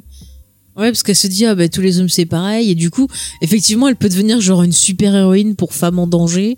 Et euh, genre, en gros, dès que ça va pas, tu l'appelles et puis elle arrive et pouf pouf, Ça va invisible. Devenir euh, Susan Storm. Ouais, voilà. Et, Non, euh, mais- Sauf qu'elle fait pas de. Télékinésie. Non, c'est pas la télé. Elle fait, Euh, des, de- elle de- fait des bulles, elle fait des parois. en- Ah oui, c'est vrai. J'avais oublié. Elle va trouver un mec en, en slip et avec des petites des petites ailes sur les sur, sur les sur les sur les talons et elle va elle va finir avec lui. C'est trop. Bon, cela dit, elle est enceinte quand même à la fin du film, et ça, c'est. Enfin, ouais, franchement, ça pourrait donner lieu à une suite euh, intéressante. hein. Ouais, je suis Moi je la vois assez trop en mère abusive, genre qu'il euh, qu'il met le costume pour vérifier s'il fait bien ses devoirs. Tu n'as pas fait tes devoirs. Mais si, j'ai tout comment tu vu. sais? Eh bien, tu sais, dans la pièce, tu entendais quelqu'un qui faisait bah, C'était moi, en fait. C'était moi. Non, mais ça pourrait être possible. C'est la preuve suite, que, euh. que Faye ne pourrait pas mettre le costume parce qu'elle rigolerait. euh, Ah ouais, je m'amuserais de faire peur et tout, je ferais voler des dents. mais quand, quand elle essaie de me faire peur et qu'elle essaie de, de se cacher pour faire peur, on- elle, elle rigole. euh, donc, euh, Bah oui, parce que ça m'amuse. Non, mais moi, c'est pareil, ouais. En plus, je suis incapable d'être discrète, donc elle laisse tomber, quoi. Bah voilà, voilà. Non, Je- mais je vois bien, t'as ouille, aïe, ah, merde. Ah, ça, ce serait Mais moi, par parce qu'en plus, je suis hyper maladroite, je suis capable euh, de marcher sur le seul Lego qu'il y a Mais dans toute une pièce, tu vois. Ah, en pieds nus. je sais par contre, le film, quand même, comme ça marchait bien, ça re- c'est le film qui va relancer cet univers euh, universel, puisque Ouais. il y a un Dracula qui Ouais, qui est en préparation, projet, ouais. ouais, avec la même team de, de Est-ce que, production. auriez- est-ce que vous avez vu euh, Donc pourquoi pas un homme invisible euh, 2, le, le, le, le premier euh, Dark Universe, donc avec la momie, avec Tom Cruise et, Oui. En tant que fan de Ouais. Tom Cruise, j'étais obligée. Attends, c'est pas et, et c'est pas le premier Dark Universe. Ils ont commencé à vouloir le relancer avec euh, High euh, Frankenstein. Non, mais Frankenstein, c'est nul. Et euh, il me semble, et après avec Dracula Untold. Et les deux films devaient être Ouais. liés normalement. C'était pas. Ouais, en plus, j'avoue que Dracula, là, il y a eu la série Netflix qui était plutôt cool. J'ai pas aimé du tout. Peut-être arrêter de relancer Dracula euh, tous les X temps, mais bon. Après, par contre, dans Frankenstein, il y en avait eu un euh, qui était passé à Gérard May, euh, qui était fait par. euh, Il y, a- il y en a un avec Daniel Radcliffe et. Euh, James oui, aussi, oui, oui, qui était assez cool. était pas terrible celui-là. C'était Bah non, il vient de dire qu'il qu'il trouvait ça nul. Mais moi, je l'ai trouvé cool, déjà, parce que Daniel Radcliffe. High Ben, t'as le euh, le droit. celui avec euh, Aaron Eckhart et euh, où il est dans le c'est dans le futur, je crois. Oui, bah celui-là il est mauvais. Ah, il est mauvais, ouais. Non, je parlais pas de celui-là, c'en est un, euh, bah, sans trop budget, qui était sorti en 2015, je crois. Sophie est Ça en train de rien. taper. Oui, On t'entend. Ouais. Ah oui. Tu peux taper encore près de ton micro, j'arrive pas à voir ce que tu tapes. Non, mais alors, je vous rassure, c'est pas le micro qui enregistre. Et euh, je sais pas si je vais le trouver parce que c'est un petit film euh, qui a pas eu un gros succès. Bon après il y avait la, la version euh, avec Robert De Niro, là c'est de Kenneth Branagh. crois. Il y en a Aïe, Shelley, ouais. qui est jamais sorti en France, je crois. Qui ça De Marie Il y, a, Shelley. il y a- il y a un truc sur Ah. Marie Shelley. Ah oui, c'est vrai. Sur- Bah, c'est, elle, ça- c'est sorti en France. Hein. Ouais, ouais. Je l'ai vu, c'était avec euh, comment elle s'appelle l'actrice? Euh, Il est pas sorti chez nous en tout cas. Enfin, il est pas. Il doit être dans, dans Mais je l'avais trouvé euh, dans C'était Ah avec euh, Ah, putain, elle ah, putain. Elle Fanning. Elle, Elle- Ah non, ah bah je la voyais Oui, en oui. brune dans le film. Oui, c'était avec Elle Fanning, c'est moi qui dis conneries, elle est blonde. j'ai pas vu. J'ai pas vu non plus. Moi j'ai commencé à regarder, je suis pas allée jusqu'au bout, ça m'a pas Bon, bah, plus. c'était euh, pas génial. alors. C'est dommage parce que l'histoire elle est cool. Ah, euh. moi j'adore le livre de, de Frankenstein, euh, Bah, elle s'est j'adore pas- le. s'est pas l'autrice, euh, Mais elle a toute une vie super euh, intéressante. Euh, et, Marie euh, Shelley? Pas mal de choses. Ouais, je hein. crois que c'était fait violer par un Lord Byron. Une Non, Percy Shelley, il y a marqué là. Bah, c'est son mec dans le film, euh, apparemment. Bah, euh, bah, Lord Byron, il se tapait C'est pas mal pas de monde, mais je crois qu'il y a plutôt un soupçon qu'ils ont une Non, liaison, attendez, non Je attendez. Mais si, il me semble qu'elle s'est fait abuser, enfin qu'il y a des gens aussi morts autour d'elle, enfin elle a une vie vraiment. Je crois qu'elle s'est fait abuser par Lord Byron. Ah ouais, t'as raison. Peut-être, hein, je dis Mm. peut-être des conneries. Hein. En 1816. Non mais c'est sûr qu'elle s'est fait euh, violer par quelqu'un, mais sais pas qui. Ah ouais, bah écoutez, euh, oui, il y a Lord Byron dans l'histoire. je, je connais pas du tout son histoire en vrai. Et dans ben, le c'est film, il y a Lord Byron, en tout cas après. euh, Et parce qu'en fait, elles- ils sont. euh, Enfin, je sais pas si tu connais l'histoire de- des origines de Frankenstein. Oui, si, c'est euh, la fameuse nuit où ils se mettent tous à vouloir écrire euh, une nuit d'orage, Ouais. euh, Ouais. où ils se donnent le défi d'écrire euh, euh, tous une histoire fantastique. Euh, Ouais. en Italie. Ça. Mm. Euh, et d'ailleurs, son bah, Shelley s'est noyé, je crois, en Italie. Euh, au niveau Non, c'est Lord. Byron qui s'est. C'est qui s'est Byron noyé. Attends, Ouais. Voilà. Et... c'est qui qui s'est noyé? C'est elle C'est- qui s'est noyée. Non, c'est. Bah, elle s'est peut-être noyée, mais Byron s'est noyé aussi. Alors, mais Shelley, c'est si- non, c'est c'est Ah. son, son mec Shelley qui s'est noyé euh, dans les cinq terres en Italie. Et elle alors, Ah, elle est morte de quoi? Je me rappelle plus. Bah, elle est morte toute seule, du coup, la pauvre déjà. C'est- Apparemment, Ah. ils sont tous un peu morts autour d'elle. C'est c'est son mec, ses oui, potes c'est et ça. tout. Et elle a eu beaucoup de, de morts autour d'elle. Ouais. Elle, je sais plus. Et, Ou alors c'est une euh, maladie qu'elle est morte. Et du coup, j'ai retrouvé le Frankenstein dont je parlais. Et, euh, il était Ouais. sorti en 2016 et c'était par Bernard Rose, le mec qui avait fait Candyman. Ah ouais, Voilà. putain. et il est plutôt ouais. pas mal. Voilà, je vous recommande. Ah bah je- j'essaierai de le voir. Avec un petit, un, une petite ambiance un peu euh, crado, euh, city crado, euh, un peu. euh, Il y a un petit côté punk dans le film que, que qui est pas mal. Voilà. Tu dois kiffer Darkman, toi, non? Ouais, je ton- kiffe. Ah, c'est trop bien, Darkman. Je disais, suis contente de t'avoir fait découvrir, James. C'est plus le temps que je voulais que tu le vois. Ouais, mais j'ai pas vu les deux autres. Est-ce que t'as vu les deux autres? Ils sont. Non, Ils sont nuls à ce qui paraît. je sais même pas qu'il y avait une suite. mais- Mais il y en a deux. Bah déjà, il y a pas Sam Raimi, il y a pas Liam Neeson. Ouais. alors- Ouais. Bah en fait, euh, ouais, pour moi la vraie suite c'est Spider-Man quoi, parce que euh, il y a beaucoup de Ah, plans bah en oui. fait quand tu vois Darkman tu comprends. Ah euh, mais oui. c'est Ouais, oui, oui, c'est c'est ce que je totalement, disais à James. la genèse, quoi. tests euh, que tu retrouves. euh, Oui, c'est un test pour Spider-Man. Ah oui, mais totalement. Mais pff, quelle On parlait pas de l'homme invisible là hein Si. Mais pourquoi il fait pas un homme invisible aussi, Sam Raimi Moi, j'aimerais trop qu'il fasse un Putain, film. c'est pas Byron qui s'est noyé. Je sais plus qui s'est noyé. Bref, on s'en fout. Ah non, parce qu'on parlait du Dark Universe. Oui, voilà. Et euh, non, la momie, euh, pour revenir à la momie, du coup, euh, moi j'avais Moi j'avais bien, bien, aimé. aimé. là, mais- Euh, Ouais, moi aussi. le seul Alors, truc moi, qui m'a fait flipper sur le Dark Universe, c'était que ah putain l'acteur là qu'ils avaient pris pour Frankenstein justement.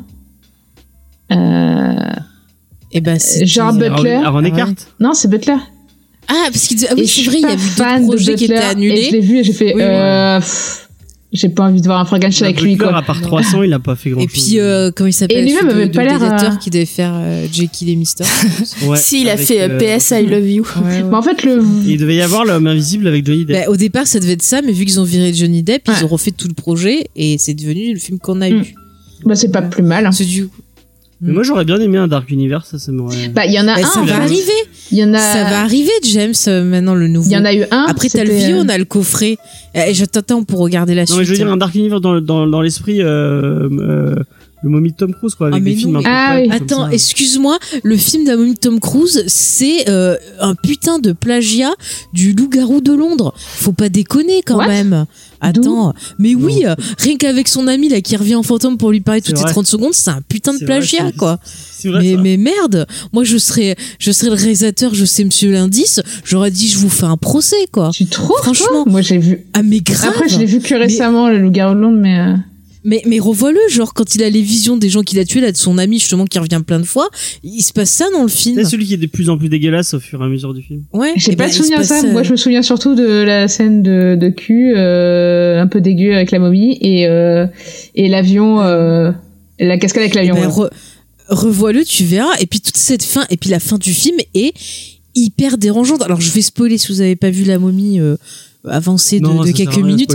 Non mais bon, je veux dire, mais toute cette fin, je suis désolée, moi ça me dérange parce que c'est la gloire de Tom Cruise vrai. euh, slash grand prophète de la scientologie. vrai, Parce vrai. que je suis désolée, mais tort, à la fin, Tom Cruise c'est un dieu.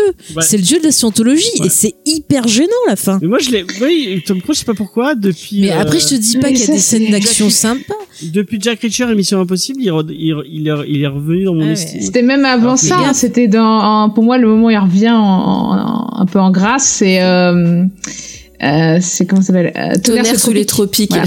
Ouais. C'est- Ah, c'était juste, euh, c'était, on le voyait Et plus moi, du tout. suis- C'était le gros clash, etc., le gros scandale, etc. Et il revient dans Tonnerre sous tropique, méconnaissable, à se Bah foutre de sa gueule euh, de lui-même. Et c'est le moment où tout le Oui, monde lui a pardonné, quoi. Tout le monde a fait, ok, mec, c'est À bon. côté, ouais, tout le monde a pardonné parce qu'il a des gens publicistes qui ont bossé à côté pour justement redorer son image et que ça nuise pas à l'idée Ouais, de Scientologie, après, ça euh, pour moi, ramène des gens, Tom tu vois, les Cruise, trucs à euh, côté. bon, quoi. après, j'ai regardé un documentaire sur la Scientologie et pour moi, Tom Cruise est plutôt une victime qu'un bourreau, mais euh, Ah non, mais c'est sûr qu'il est totalement euh, enfin dans le truc mais quand tu vois que Tom Cruise maintenant c'est quand même il est considéré comme le numéro 2 de la scientologie euh, tellement ils y montent le cerveau ils y montent le truc.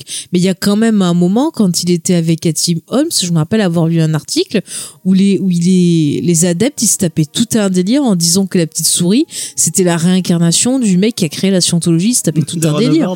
alors que maintenant, bon bah il la regarde plus la petite, puisque quand tu quand tu euh, bah, quand quelqu'un quitte l'église de Scientologie, euh, bah les autres euh, qui sont dans la Scientologie doivent plus avoir de contact avec quoi. Donc euh, eh c'est ben ça oui, c'est hein. c'est le, le, prin- le principe Ah ouais. des sectes. Hein, mais.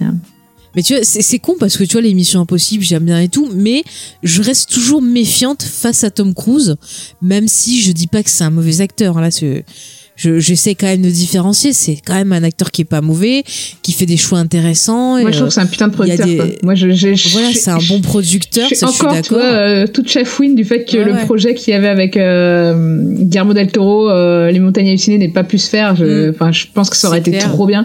Euh, Edge of Tomorrow, pour moi, c'était genre le film ultime de science-fiction de ces peut-être dix dernières années. euh. Même Oblivion, c'était pas mal, hein. Ouais, alors, Oblivion, Ah, j'ai pas encore pas vu, vu mais j'adore la BO par contre. Oh, c'était chiant. J'avais peur que suis ce soit un peu chiant. Ah non, c'est pas mal Oblivion. Ah, moi, je me suis ennuyée, mais de Moi, ouf. quoi. ça cool. Non, mais après- cool. Après, Mais le mec, tu vois, tu peux pas lui enlever que c'est un bosseur. Ouais. Euh, voilà, qui, qui fait quand même toujours des scènes d'action. euh, Les choix qu'il fait depuis, euh, Mm. depuis Jack Reacher et tout. Oui, oui. bah, non, mais même c'est- il toujours, en s'investit fait. dans son Enfin, je veux dire, le fait qu'il ait fait Ace White Shot, enfin, non. Quand il a fait Ace White Shot, il s'est vachement mis en danger parce qu'il met en danger son couple. En plus, il va péter Ouais. quelques années après. Euh, euh, dedans, apparemment, euh, Stanley Kubrick l'a vachement euh, utilisé, euh, a utilisé toutes les faiblesses de Tom Cruise, etc.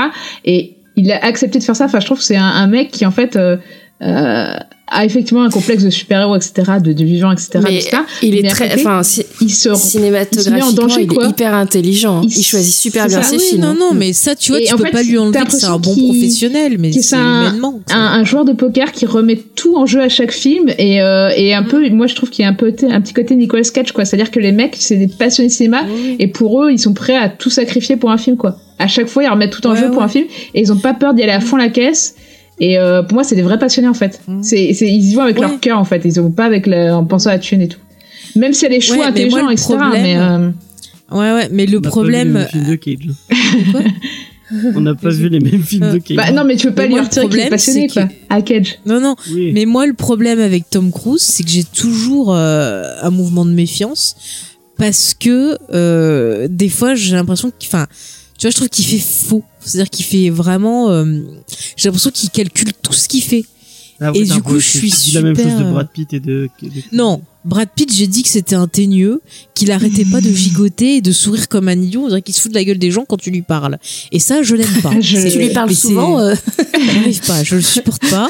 Ça Tu lui parles souvent, Faye euh, Faye, high, Ah, mais je five, quand je vois un film avec pas lui- Brad Pitt Moi, je Ah trouve bah que ça voilà, dépend. voilà. Ça dépend vraiment des Ah non, films. mais oh mais mais quand je le vois au cinéma là, Moi, dans le Tarantino, j'ai fait qu'engueuler pendant tout le film. Ah puis en moment il enlève son t-shirt, j'ai failli vomir. Oh c'est tout c'est tout sec, c'est tout sec là. Brrr, brrr. Ah non mais je vous jure j'arrive pas, il, il me débecte. Ouais, Il y a des gens, il y a des gens qui sont à fond sur cette scène. Je suis désolée pour les fans de Brad Pitt, je vous le t-shirt laisse. Et euh, apparemment tout le monde lui dit ah putain euh, tu t'as t'es- t'as retrouvé le corps que t'avais dans Fight Club euh, et tout et euh, il disait euh, et lui Ah, il disait ouais Fight non non Club, mais Ah. euh, vous croyez pas que c'est euh, que c'est c'est simple c'est c'est pendant un an de c'est un an de je soulève de la fonte tout- tous les jours tous les jours tous les jours tous les jours Ah Brad Pitt en sueur. Oh. L'image. Ouais, surtout, Ah, ouais. elle va vomir Tu vois, euh, lui, il me dérange. Ah oui. Brad Pitt, je trouve que c'est un mauvais producteur, quoi. Le mec, il a fait, euh, il a commis Ah. World War Z, quoi. euh. Ah ouais. Et puis, Il a dénaturé le bouquin. Ah non, attends, c'est pas juste parce que le, Après, le livre, enfin, je sais pas bien. comment ça s'est passé la production, mais le livre est tellement cool quoi que, enfin, moi j'aurais mis mes billes aussi. Hein. Oui, bien sûr, mais Mais il a, oui, mais il a c'est- une hymne à Brad Pitt, ça a quoi, ce été film, une quoi. catastrophe. Ah Oui, oui. c'est il a fait son. Enfin, so- je trouve qu'il fait, il a fait Son un peu Tom Tom Cruise. Cruise, mais en moins bien parce que Tom Ah, Cruise quand il fait j'allais ça, te, derrière c'est un bon film quoi. J'allais Alors te que là, t'es un mauvais film quoi. Ouais, non, mais moi j'allais te dire, Brad Pitt a fait son Vin Diesel. voilà. Bon, on, on revient sur. C'est tout le temps. Sur l'âme sur les invisible. monstres, sur Bah, les monstres universels. On y était, le monstre universel, Brad Pitt, ça va très bien dedans. Moi, Oh, purée. Attends, attends, Wolfman attends, de- attends, attends, mais euh, excuse-moi, euh, euh, je suis désolée, je lui pardonnerai jamais lui et Tom Cruise. Pour moi, ils ont bousillé Entretien avec un vampire. J'adore le bouquin, Ah non, mais le aucun des deux n'est le rôle. Mais attends, tu, tu lis le bouquin, tu t'es excité en les lisant, là, tu dis ah putain ils sont trop chauds ces vampires. Tu vois le film, tu vois Fadas et Blondasse. Alors, Non, mais euh, non, je suis désolée. Qu'est-ce que tu euh, veux Tom Je peux Cruise, en pas, le stat, est, il est parfait quoi. Ah non, si. tu vois les stats du bouquin, c'est absolument pas Tom Cruise. Bah, Banderas, je trouve qu'il est pas mal, euh, justement, euh, avec ce côté, ce vampire un peu torturé, et que c'est pas du tout l'image que t'as de Banderas. Je trouve qu'il, enfin, je trouve que le film est vraiment bon, et euh, pour le coup, j'aime beaucoup le réalisateur aussi. Ah Donc, bah, euh, j'aurais pas, j'aurais pas dû lire le bouquin avant, mais je te jure, mes grosses déceptions. Ah bah moi c'était l'inverse. J'ai vu d'abord le film et ensuite j'ai lu le bouquin et euh, et le livre en fait j'ai senti basculer le moment où elle passe de la nouvelle à un roman en fait. Donc du coup ça me alors je trouve hyper touchant ce livre etc. Mais les livres qu'elle a écrits à cette période-là où elle a perdu sa fille sont très marqués par le deuil de sa fille et enfin moi je, Ouais. je ne vois que ça en fait. Donc du coup je trouve ça hyper intéressant. Mm. Mais euh, je peux pas être en mode ah je suis trop excitée de lire un truc alors qu'il y a une gamine qui meurt et elle parle que de ça pendant tout le livre quoi. non mais je trouve que les persos non mais tu lis le bouquin tu le perso de Lestat il est hyper fascinant Ouais. dans le bouquin Mais il est plus fascinant encore dans la suite, en fait, je trouve. Enfin, lui, il me saoule, en fait, tellement. Et Ah, c'est tellement son point de vue. il est chiant non mais il est chiant mais tu Angel, comprends le truc C'est et ça, tout mais ça c'est tellement quoi. tu vois le film non mais tu vois le film mais Brad Pitt il est nul dans le rôle je suis Bon. désolée Il est aussi chiant que dans le bouquin. Toi, tu voulais voir Wolfman. T'avais bien aimé Wolfman, c'est ça alors Wolfman Ouais. j'ai bien aimé oui euh, aimé Wolfman avec Pourtant, euh, j'aime Benicio pas. del Toro. Alors, Benicio- mais c'est quoi son problème avec ses yeux? Ah, mais Faye, tu peux pas dire ça de tous les comédiens dont on parle, c'est pas possible. Non mais je l'aime bien, il joue bien, mais, mais je comprends pas. À chaque fois que je vois un film avec Benicio del Toro, j'ai mes yeux qui me qui me grattent et je les plisse. J'arrive pas à comprendre, mais ça lui fait pas mal. Les yeux garder comme ça. Et, euh, et avec Clint Eastwood, Ah, t'as Forest pas de problème alors Parce qu'il a tout le temps les yeux plissés aussi. hein. Avec qui? Avec qui? Clint Eastwood. Avec qui? Mais pareil, mais pourquoi les gens plissent tout le temps leurs on a un yeux? problème avec son fils surtout qui joue exactement comme lui mais en nul. Ah bah, ouais. Oh.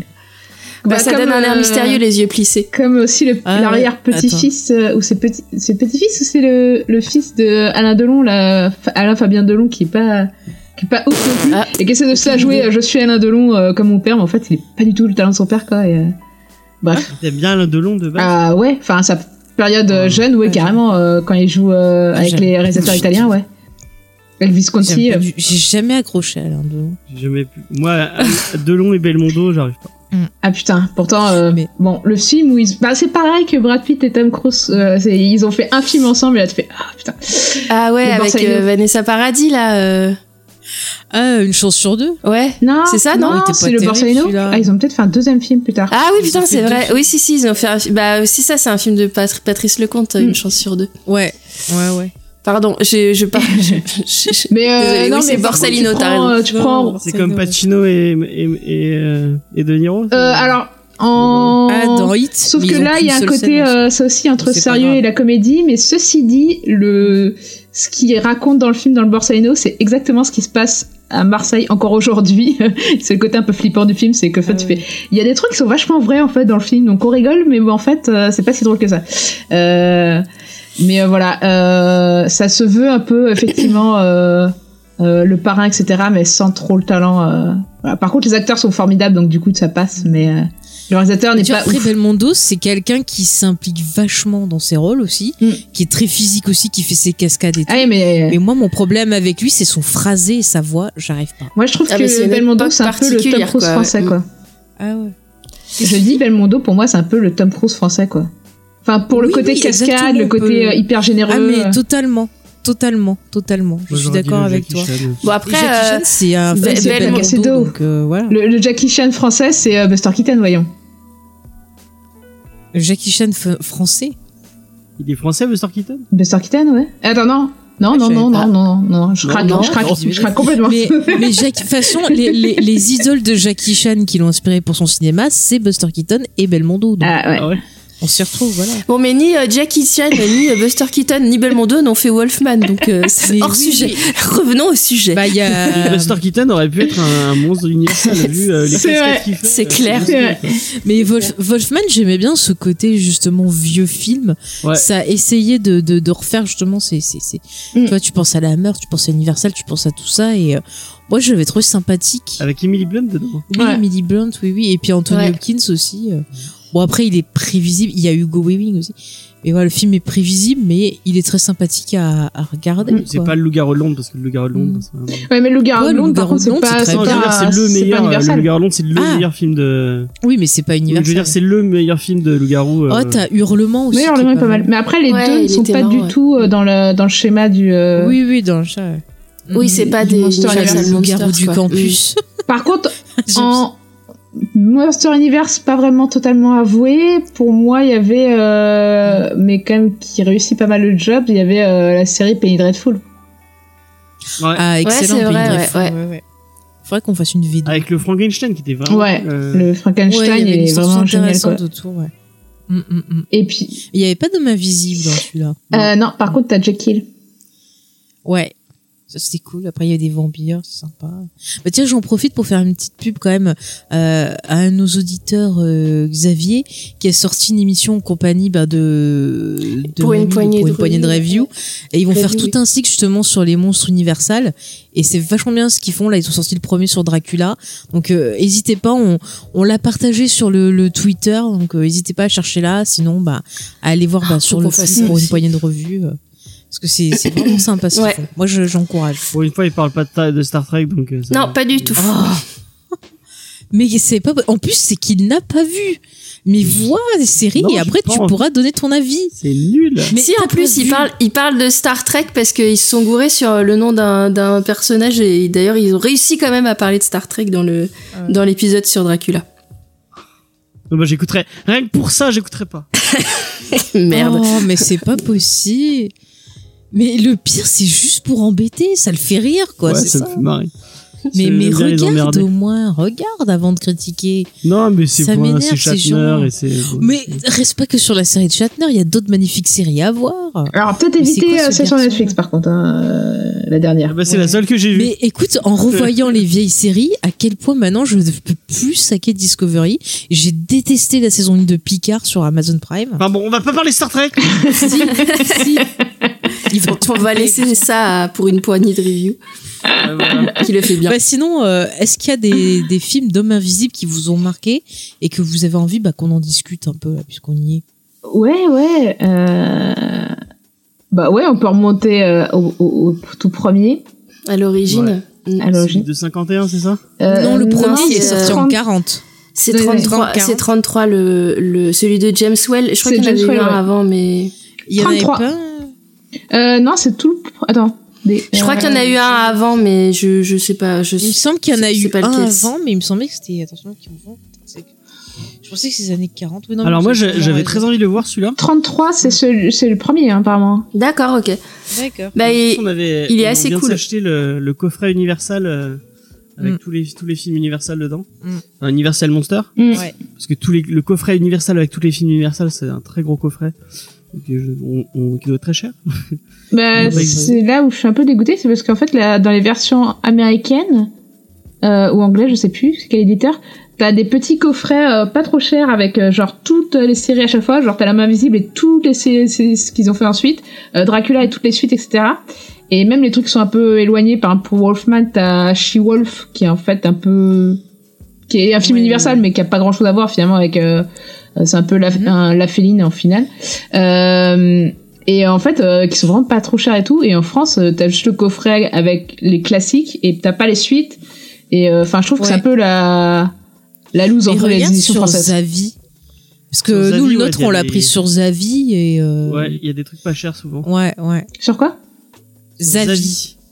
Z, euh, c'est quoi? A, V, V, I? Z-A-V-V-I, je crois. D'accord. Et c'est un revendeur de DVD ou c'est un Ouais, ouais, ça vend un peu tout, mais il y a pas Ouais, mal de, DVD, de ils font même des DVD. vinyles euh, spéciaux. euh, Oh, d'accord. Et t'as des trucs avec des fois. Alors, par tout, contre, il faut euh. regarder parce qu'il y a des trucs des fois c'est des importations et euh, tu peux ne pas avoir de sous-titres français ou pas avoir de Ah oui. dessus. Donc, euh, Nous, on avait trouvé euh, bah, l'intégrale de Freddy, comme ça, à pas Ouais, cher. euh, l'a eu à J'ai trouvé Firefly aussi en 13 euros, Blu-ray comme ça. ouais. euh, tout, tout Freddy en Mm. entier. Ouais, ouais. Euh, C'était c'était cool. Il y a, il y, a des- il y, a des- il y a des bonnes promos euh, souvent. D'accord. Ok. Mais en ce moment, euh, Placement de produit. en ce moment, Ouais, en ce il, moment, il euh, marche. ah, hein. on aimerait bien. on, on envoie un, un, un petit Oh bah clin s'ils d'œil à- veulent, hein, moi je S'ils euh, s'ils veulent nous, nous envoyer des DVD, il y a pas de Bah, problème. ils ont qu'à m'envoyer du Twin Peaks, vous voulez me les prendre en Blu-ray, et pile non, au mais tu moment. me feras pas regarder Twin Peaks. Pile au moment, mais j'ai dit que je le ferais avec Sophie de toute façon. Mais pile au moment où je voulais me commander les Blu-ray, bim, confinement. Voilà. Ah, et du coup, il livre plus euh, avec cause du confinement ou? Bah, je pense qu'ils doivent Puis ouais, puis ça y a fait plus chier tout de monde faire qui- marcher les livreurs, quoi. Il y a peut-être autre chose, à- Ouais. autre Ouais. chose à livrer que des, que des DVD, quoi. C'est pas faux, c'est pas faux, c'est pas Ouais. faux. On peut attendre quelques semaines. Effectivement. Après, je dois attendre pour mon co- Et les acheter truc. euh, dans un, dans un. Mais arrêtez, je dans devais recevoir. Star Wars épisode 9 et ben. Mais du coup, euh, si vous avez pas vu le film de 33, euh, il est très sympa et par contre, c'est Ouais. vraiment plus une comédie quoi. Enfin, Ah ouais je- bah je trouve moi. Ouais, je dirais pas. Attends, une parce que comédie, parce qu'il y a le- des scènes quand même assez. le mec va euh, plus loin que tous les autres films de, de ma vie, comme il fait dérailler un train avec plein de gens dedans, quoi. C'est Oui, mais tu en fait, alors c'est euh, peut-être parce que moi je l'ai vu avec un, un doublage, je pense, des années 90, parce que j'ai reconnu Ouais. dedans la voix du gars qui, qui faisait les pubs Disney, euh, des films à vu voir et à VO. revoir. Ouais, moi j'ai vu en VO aussi. Et, et Ouais, du coup, euh, et du coup, peut-être que c'est le doublage qui fait ça, mais, Bah, mais, mais ça, pour hein, moi, c'était vraiment, enfin, c'est devenu une comédie, quoi. Si tu veux, tous les personnages sont complètement débiles, sauf lui. Et, et du coup, euh, ça. Ah rend l'histoire pas très, pas très inquiétante, quoi. Bah, il y a. Bah, dans la version VO, euh, dans la version VO, quand on l'a vu avec Mm. James, moi je trouvais qu'il y a plein de fois son rire et son attitude, on dirait en fait un Joker. un Bah ouais. Enfin. Il me faisait En beaucoup fait, oui, penser il y a- à Nicholson. euh, Il y a un côté un peu théâtralisé, euh, bah, qui est du cinéma de l'époque en fait, hein, euh, où euh, effectivement tu as un plan, une scène, un peu des fois, euh, enfin dans la mise en scène c'est théâtralisé, dans les réactions des gens aussi, mais euh, enfin c'est vrai que tout ce qu'il fait ça ressemble à des farces, mais il y a un côté effectivement Joker comme on dit qui est euh, euh, que en fait c'est des farces mais qui sont pas drôles du tout en fait. Hein, euh. Ah, c'est Ouais, comme, euh, quand il fait voler tous les trucs et tout dans le Assez dans vite, il l'auberge et tout. euh. assez vite il Ouais. tue quelqu'un, euh, enfin dans l'auberge même, euh, tu vois, genre il Bah, tourne, il il agresse tourne en des gens, ridicule. il les pousse. L'aubergiste, mais il le euh. pousse dans l'escalier, excuse-moi, il pourrait mourir de ça. Enfin, tous les Bah trucs oui, fait, en il fait, bien c'est vrai, à chaque vrai. moment, il en a rien à battre de si tu quelqu'un. Il est agressif. Et en fait, c'est clair, il est agressif direct. il ridiculise dès les le gens. début, il te dit, euh,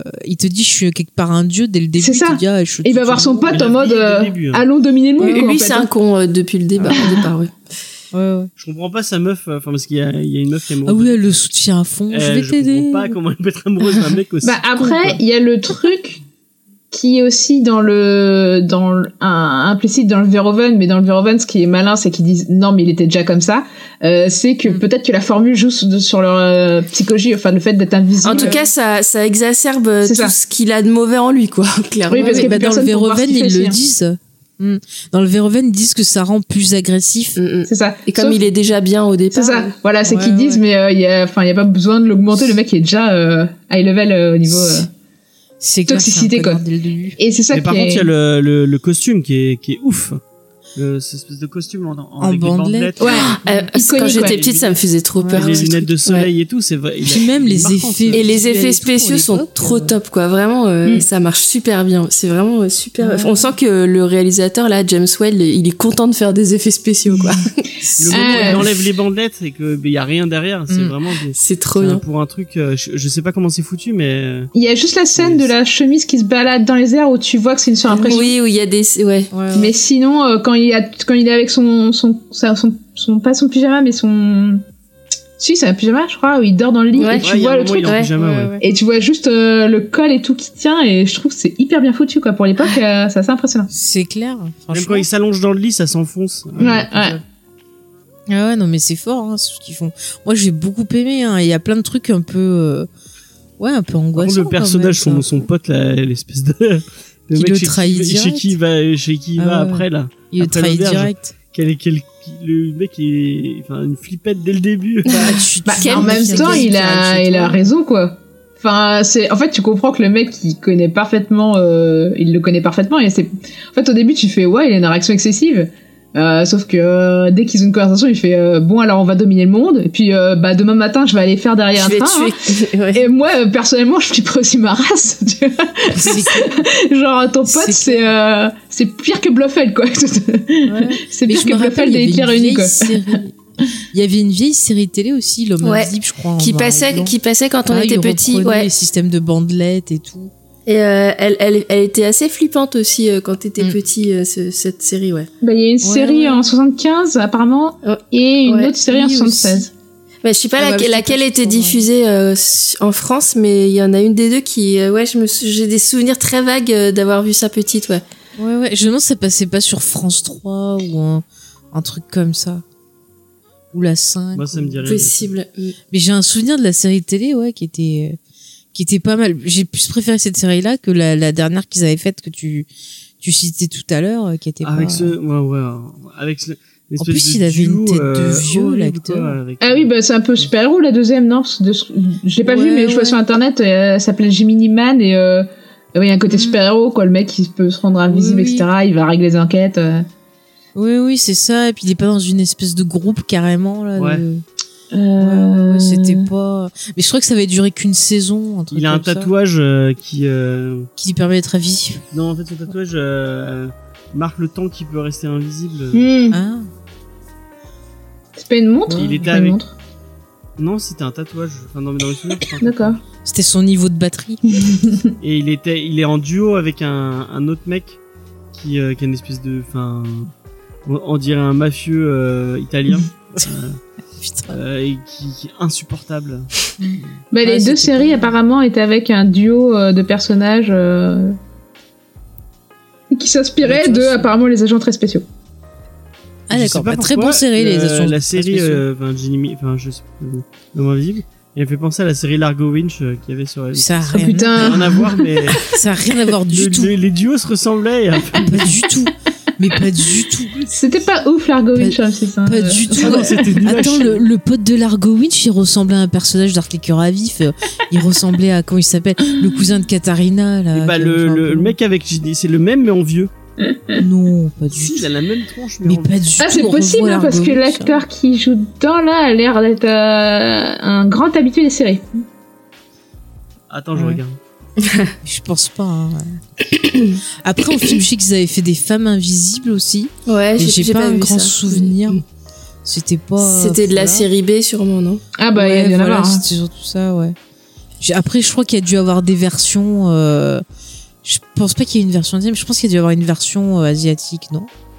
Euh, alors ça c'est fort possible parce que Ouais, peut-être un Il y a, il y a eu un film italien euh, qui s'appelait euh, Le garçon invisible, je crois, qui est assez récent, il me semble, mais je l'ai pas vu. euh, mais qui est aussi pareil, inspiré de, de l'homme invisible. Ça vous D'accord. dit quelque chose ou pas du Non. tout ça me dit rien. non, je l'ai Non. pas vu celui-là.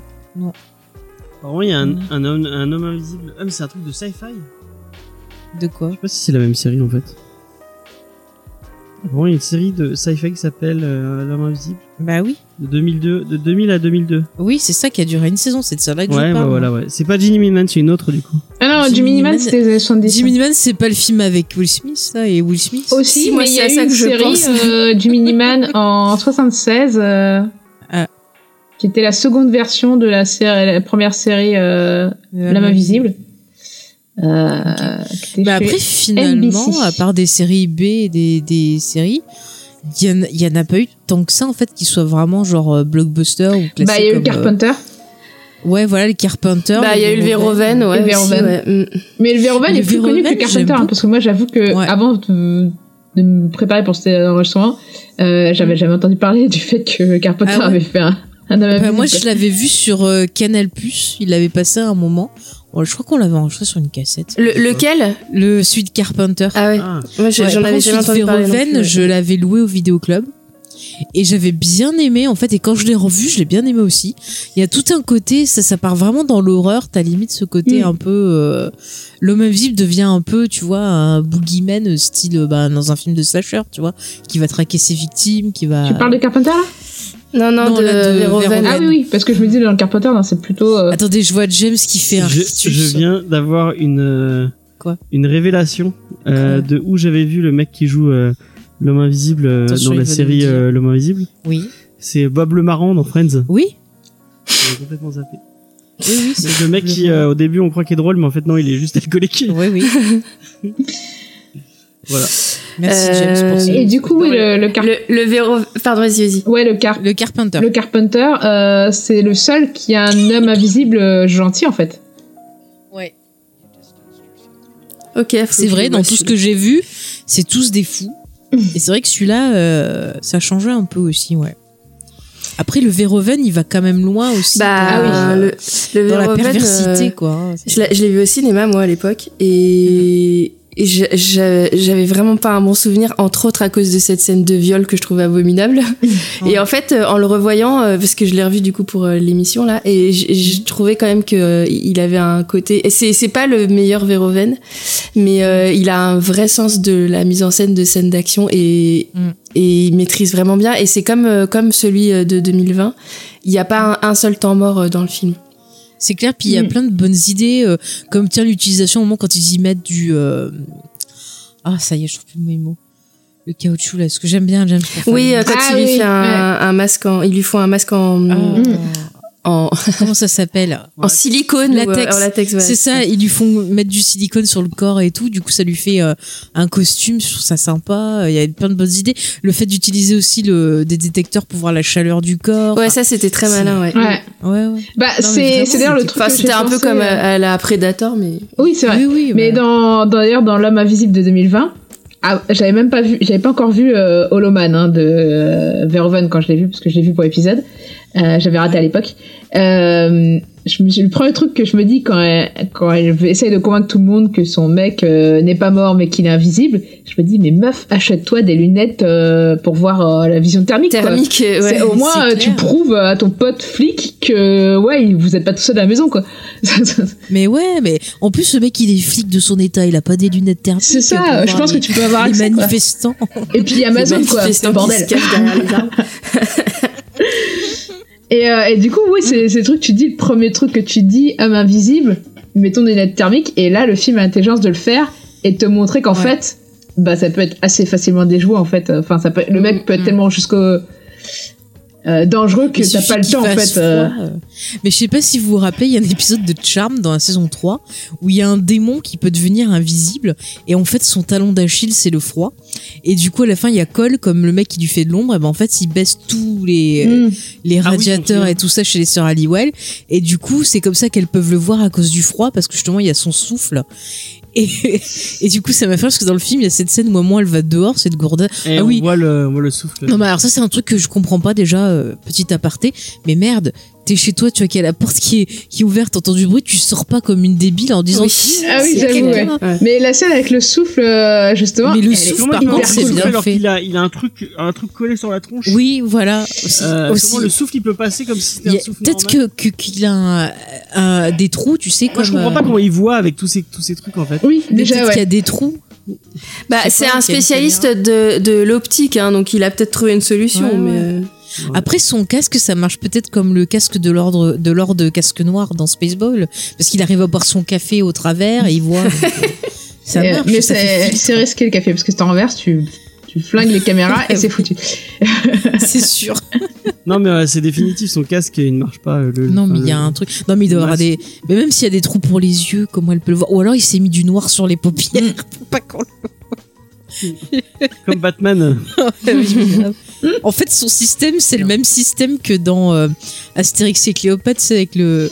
Le perso de celle des, des nuls là qui euh, quand elle te regarde pas elle te dit euh, là tu me vois là Je tu te me vois vois, je pas te- Ah oui, c'est vrai. et c'est le même truc tu vois en fait Imagine le même film mais avec le système de, de Camelot avec euh, c'est juste un mec qui tire Oui. mais ça se trouve c'est ça en fait on s'est un fait panneau avoir en bois. pendant tout le film c'était Bah, il y a ça, des fait. plaques d'invisibilité aussi dans Camelot à un moment donné. bah, c'est ça c'est ça qui que je- paraît. Ouais, ouais, c'est ça, ouais. Tu fais tout le, tout le même film mais avec des plaques d'invisibilité. euh, Qu'en fait, ils posent Après, et après, savent plus où elles sont.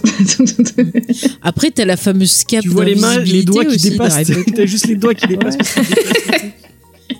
t'as la cape d'invisibilité d'Harry Potter. C'est Mais excuse-moi, euh, bon, quand il est gauche, je veux bien, mais vu qu'il grandit au bout d'un moment, la cape, elle est Je un crois peu trop courte. à. Elle s'adapte. Ouais, ouais, elle surtout, elle est super grande Ouais, au ouais. début. Parce que quand il est petit, là, ils sont deux en dessous, souvent. Oui, Donc, tu, ça un suppose qu'elle est grande, en fait. Ouais, mais il me semble que dans un des bouquins, euh, il dit ah ouais, maintenant j'ai grandi, c'est un peu plus bordélique pour me planquer dessous, c'est pour ça. Je crois qu'elle s'adapte. euh, C'est Ah, vraiment sûr Oui, oui, oui, Ah, je crois aussi, bah, j'ai loupé cette ligne, tu vois.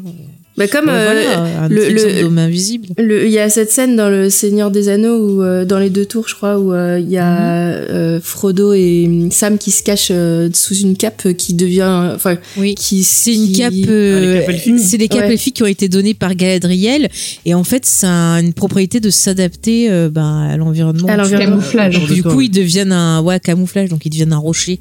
C'est ça, ouais. Mm. Ouais, donc du coup, c'est une idée qui, ouais, qui est euh, présente un peu tout, tout le temps, quoi, finalement. Ouais. mm. Mais après, si on regarde, tiens, puisque tu parles du Seigneur des Anneaux, euh, finalement, y l'idée d'invisibilité euh, est plutôt intéressante parce que quelque part, c'est ok, le reste du monde te voit pas, mais tu es visible aux yeux du mal quelque part. Si ça te met à nu, Ouais, c'est euh, vrai. tu parles c'est de la le bague, mal, ouais. ça met à nu ce que t'as en Ouais, toi. Ouais. Avec l'anneau, ouais. Ça, Enfin, l'anneau, ça- ouais. ça te met, ouais, l'anneau. Du coup, ça te met à nu devant le mal, le mal qui voit ce que t'as en toi, qui peut s'en servir. Donc, il y a cette idée que le mal est à la fois intérieur et extérieur. Et Et invisible. finalement, on retrouve ça aussi. Et invisible, tout à fait. Et on retrouve ça dans plein de films. Puis ce côté aussi, par exemple, Harry Potter, qui va se servir de la, la cape d'invisibilité pour euh, souvent apprendre ce qui est caché, apprendre la vérité. Donc il y a aussi ce côté de voir ce qui se passe quand on n'est pas Mhm. là et de se demander si les gens nous parlent vraiment, véritablement, ou si dès qu'on a le dos tourné, ils disent des saloperies. Tu vois, Il y a Ouais. aussi ce côté-là. Ah oui, c'est sûr. Mais, euh, C'est mais justement, c'est ça qui est intéressant, c'est effectivement l'anneau euh, du Anneaux rend invisible et euh, et- et- et il y a ce côté un peu euh, perversion euh, du mal euh, euh, qu'on retrouve Ouais. dans le, la, enfin, les différentes adaptations de l'homme invisible, quoi. Il y a un côté euh, Ouais, ouais. mauvais, quoi. Ce que tu Mm. dis, ça me fait penser à une histoire du, de Exocet. Oui. Il y avait un mec qui, qui voulait savoir si ses amis et euh, un russe, je crois, Mm. qui voulait savoir si ses amis Ah et, oui, et qu'il sa a fait famille croire tenaient qu'il était vraiment à mort, lui. c'est ça. Et en fait, il a fait croire à tout le monde qu'il est- qu'il était mort et il a organisé ses propres funérailles. Mm. Et il y a juste sa mère qui est venue à ses funérailles. Ah, mon dieu, c'est trop triste. Non, mais tu peux- tu pars du principe que tu organises tes propres funérailles. Bah, déjà, pour faire ça, ça doit être un sacré à gros con, bah oui. que Ah ouais, Ah oui, non, c'est clair. Il y a déjà un problème, C'est quoi. clair. C'est clair. C'est clair. Bah après, sinon, quand même, on en parlait, voilà, les deux épisodes de Buffy, Mhm. faut quand même qu'on en parle. Il y en a un C'est dans pas X-Files cinéma, sent bien. Qu'est-ce que tu dis Il y a un homme invisible dans X-Files aussi. aussi. Ah, c'est Euh, fort possible. J'ai vu qu'il y avait un, épisode aussi. Alors, j'ai pas de souvenir de euh, ça. euh, Il y a une histoire avec un fantôme, si je me bien. Il y a une histoire, un qui bouffe avec son ombre, mais euh, une histoire d'homme invisible. euh, Alors, Attends. Parce que je l'ai vu sur. Euh, Attends, c'est ouais, lequel tout à fait. Faut que je me rappelle. C'est la saison 4. Redites-moi, saison 4. Le titre de l'épisode. 4. C'est ça. le titre de l'épisode Euh, unrecreated. Unrecreated. Non, mais en français. Je sais pas. L'homme invisible. Attends, je regarde. Je L'homme invisible, je me rappelle pas du tout. Alors en fait, attends. pas du tout euh, cet épisode. C'est bizarre, d'habitude je les retiens tous, mais alors celui-là il m'a pas marqué. Attends, je vais te dire le pitch. C'est dans l'armée. Ah non, c'est l'œil de l'esprit. Ah non, saison 5. Non, je me suis trompé. Saison Non. 4, oui, l'homme invisible. Raison. invisible, ouais. Et euh, dis-moi le pitch. Le major euh, général Ben Bloch donne un discours devant les vétérans de la guerre du Vietnam. Ah oui, c'est ça, ça y est, je me rappelle. En effet, j'avais le bouquin. C'est en fait ouais un gars qui se qui fait ça pour justement se venger euh, des personnes qui l'ont trahi ou je sais plus trop quoi. Il y a pas une histoire comme ça? Bah, il- c'est Euh, l'armée, et c'est un- c'est au niveau de la militaire apparemment.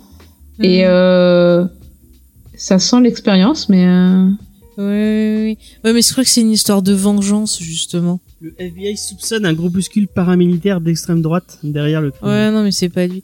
Ouais, je vois, mais c'est pas un de mes préférés. D'accord. Euh, ouais, il m'a pas marqué non plus cet épisode. Ouais, ouais.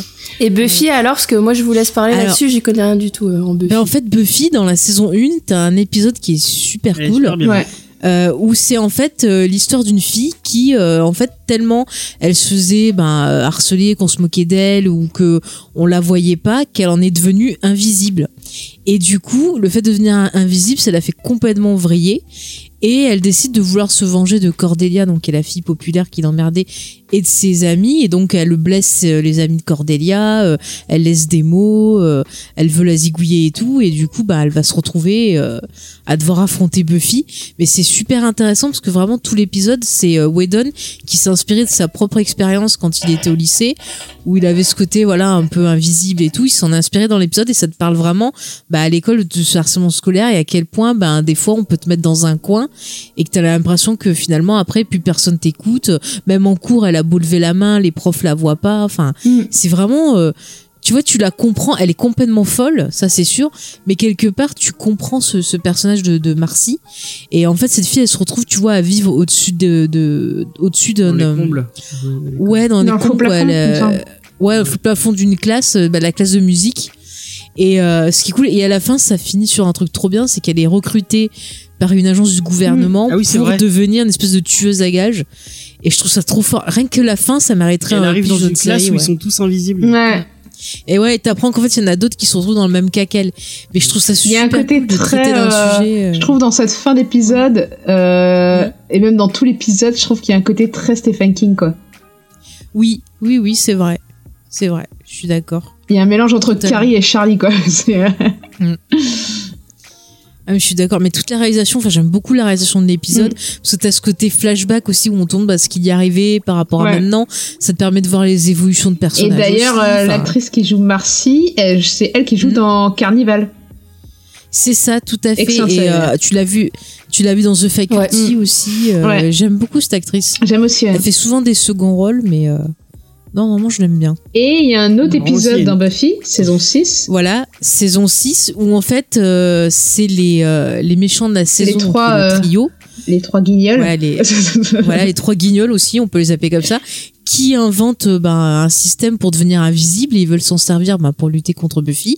Mais manque de peau, c'est Buffy qui se fait toucher et ça arrive à un moment où ben Buffy ça va pas trop, euh, elle a des soucis avec sa sœur, elle a une, une assistante qui est venue là euh, pour observer euh, ben, la maison, l'état de la maison, comment elle s'occupe de sa sœur et tout. Euh, en même temps, elle a des soucis avec Spike ça se passe après qu'elle ait fait des choses avec Spike, donc c'est un peu difficile à gérer.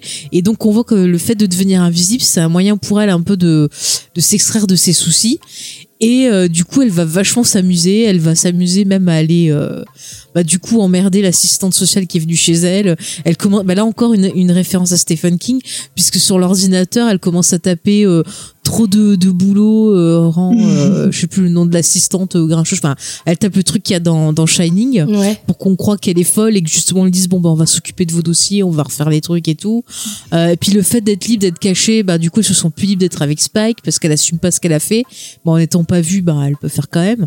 Et du coup il y a toute cette scène drôle où euh, ils se sont fait leurs petites affaires et il y a Alex qui arrive et il y a Buffy qui est toujours dans le lit et Spike qui fait croire qu'il fait du sport à poil et en fait il y a Buffy qui est en dessous. Enfin, c'est- c'est n'importe quoi mais voilà l'épisode il est il est drôle. Mais en même temps, après, t'as ce côté où on te dit que tu peux pas échapper euh, bah, à tes problèmes, c'est pas la solution. Faut les affronter, trouver des solutions, mais euh, la solution c'est pas la fuite, quoi. Comme beaucoup de, de trucs avec euh, Whedon, euh, il te, Ouais. au travers du fantastique, il te, il te, il te- Ouais. il te parle de la vie de tous les jours. Mm, bah, comme ce que fait Invisible Man, qu'on- Mm. dont on a parlé, tu vois, pour une fois. Ouais. Et je viens de voir aussi qu'il y avait une toile de Dali qui s'appelait L'homme Oui. invisible. Et, Ah oui, c'est bah, vrai. Je suis en train de la regarder et euh, bah. J'aime beaucoup Dali d'ailleurs, je c'est conseille. c'est assez spécial. Ah bah, comme toujours, comme toujours. Mais c'est c'est toujours intéressant Dali. Il y a vraiment ce côté, euh, la thématique du rêve, la thématique bah, de l'imagination. Il y a, pas trop le, le, le lien avec mais si. bah, cherche. Ah bah si, parce que il est... Euh, il ne Si, voit parce que qu'il doit y par... avoir un, un visage euh, quelque Non, part, ouais. C'est celui d'à côté, tu l'as tapé comme moi. Ah bon? Attends. euh, Moi j'en ai deux. Il faudrait qu'on mette en photo de, pour les auditeurs. Ah non, ah ouais, ok, j'avais pas vu. euh, Le truc avec une fontaine, là, une espèce de fontaine en avant-plan. Ah, Normalement, Bon, c'est surréaliste, mais alors bon, euh, la figuration dedans... euh, mais oui, parce qu'en fait, tu le vois par transparence, en fait. Oui, oui. C'est c'est l'autre, c'est celui avec la table et l'espèce de truc blanc dessus là. Et, et ouais. Ouais, ouais. Et moi, ce que je vois, il y a- ouais, ça... Il y a un saucisson dessus. C'est très bizarre. D'ailleurs, il y a, il y a un truc qui ressemble vachement à une partie d'organe génital euh, à la fin. posé sur euh, délicatement. Il y a deux trucs qui ressemblent à un vagin. Ouais. Ça te dit euh, plein de choses. Ah, ce Ah, serait oui. pas très étonnant chez Dali, ouais. Ouais, c'est clair. C'est l'homme est invisible Bah, parce que la femme domine. et D'ailleurs, si vous aimez. Salvador Dali, moi, je vous recommande d'aller visiter euh, son. Alors, c'est plus une maison, c'est un palais euh, qui, est trans- qui Ah a été oui. transformé en musée, qui est du côté euh, Je pas loin de la frontière d'ailleurs française, euh, tout au nord de l'Espagne, et qui est vraiment euh, magnifique comme musée. Ah, mais si un jour j'ai l'occasion, je vous jure, je rêve d'y aller, quoi. C'est- J'ai fait la maison de Picasso à, à- à Nice et c'était très Je cool. te déteste. Je Par contre, celle de Paris est Bah oui. très décevante. Hein. Ah. Le musée Ouais, il y a Picasso, que des- là, ouais. En fait, ils ont pas beau, ils ont pas, ils ont quasiment pas d'œuvre de Picasso et du coup, c'est que des esquisses ou des, des préparations. Et en fait, c'est super intéressant si t'es euh, artiste toi-même euh, pour le côté technique, mais euh, si t'es un peu néophyte et où tu, voilà, euh, c'est pas hyper intéressant quoi. Et du coup, celle de Nice, il y a, il y a, Ouais, il y a plein de trucs à celle de il y a, Nice. il y a des, il y a plein de trucs. Il y a des poteries, des trucs Il comme y a ça. beaucoup de poteries, Mm. ouais. Oui, c'était l'époque où ils faisaient des poteries. J'aime beaucoup Picasso aussi. Puis c'est son atelier et tout. Enfin, tu on voit son Mm, atelier, mm. c'est ça qui est intéressant. Ouais, ouais. Ah, mais c'est classe.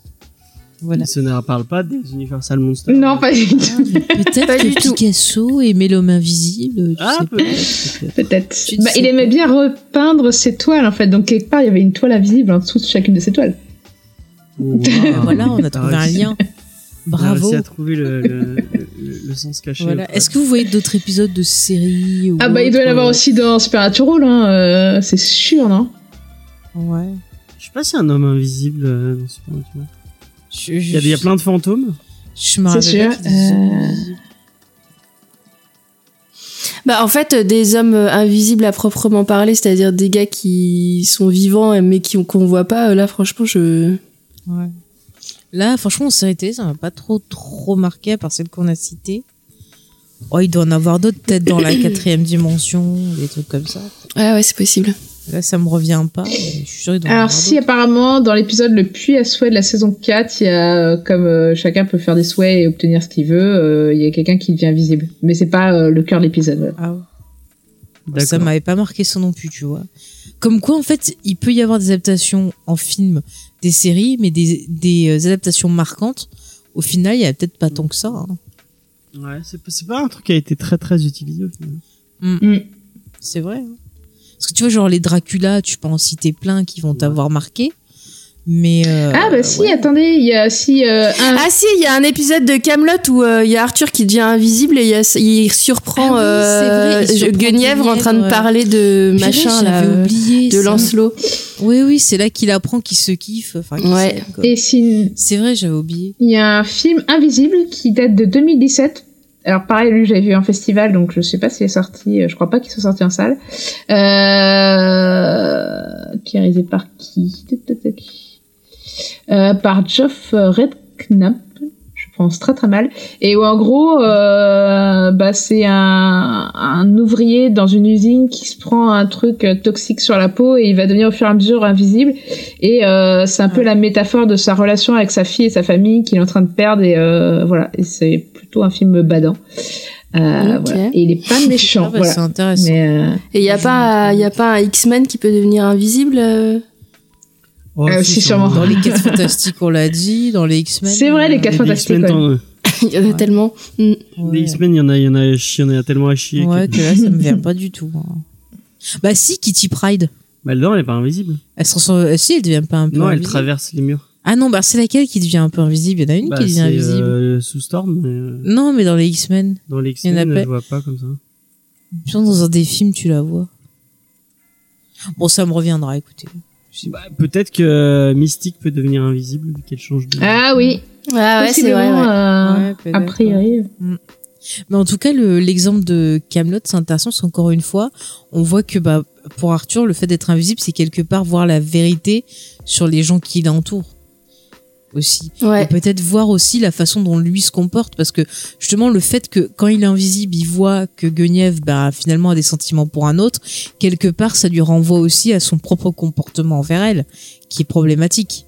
Parce que je suis désolée, encore une fois, on a beau tous aimer euh, Arthur, euh, il a quand même un comportement Oui, c'est euh, un gros plutôt... C'est un gros con Euh, avec sa femme. Ah oui, ouais. oui, oui, oui, c'est vraiment, moi, c'est un truc que je comprends pas. Il, vraiment, il est euh, mauvais avec elle, euh, c'est de la maltraitance mentale avec elle. Parce qu'elle est pas, je suis désolée, je le dis, elle est pas responsable, elle est tout aussi dans un mariage forcé que lui, Mm. elle est pas responsable de ce mariage. Attention à ce que tu dis parce que Et, la communauté de.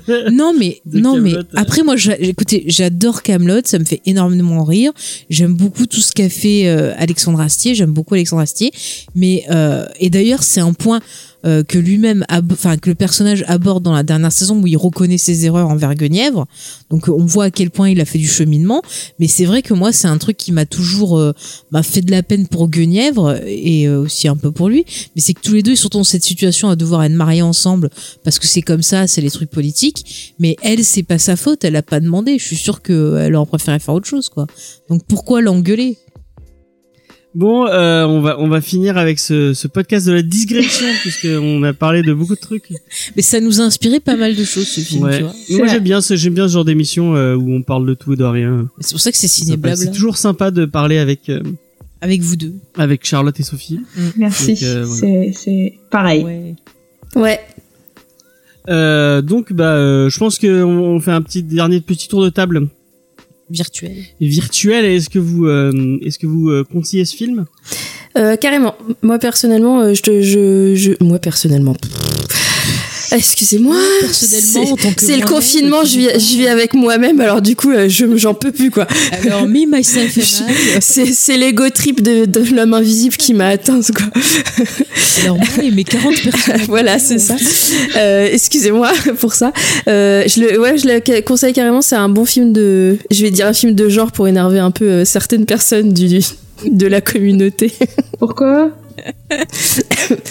parce que euh, on a XP euh, qui euh, nous répète qu'il déteste ce ce ce, terme de film de genre. Bah, Moi, je trouve que c'est assez. Enfin, je comprends. Ah non, Sophie, on repart pas sur une digression. Hein. T'iras parler avec lui. Hein. Sophie Sophie, est-ce que tu conseilles ce film Oui, mille fois oui. Euh... Et, et tes personnalités multiples aussi. Ouais, ah, toutes mes personnalités conseillent ce film, voilà. y compris la petite fille de 5 ans qui fait du vélo. Ah. du tricycle pour être précis. Faye. Oui, alors écoute, nous avons fait une réunion, il y a eu des votes, et je peux te dire que moi et mes 15 personnalités, on est plutôt d'accord pour conseiller ce film. Voilà. D'accord. Bah moi aussi je le conseillerais, je pense que je l'achèterais en Blu-ray. Ah. On me dit dans l'oreillette que Jack Nicholson conseille aussi ce film. Il n'y a pas de problème. Euh, donc moi je, je, je l'achèterais, je le mettrais dans ma collection de Blu-ray. C'est ma collection. de Blu-ray. Euh, donc voilà. Euh, merci, merci à, à Sophie et à Charlotte.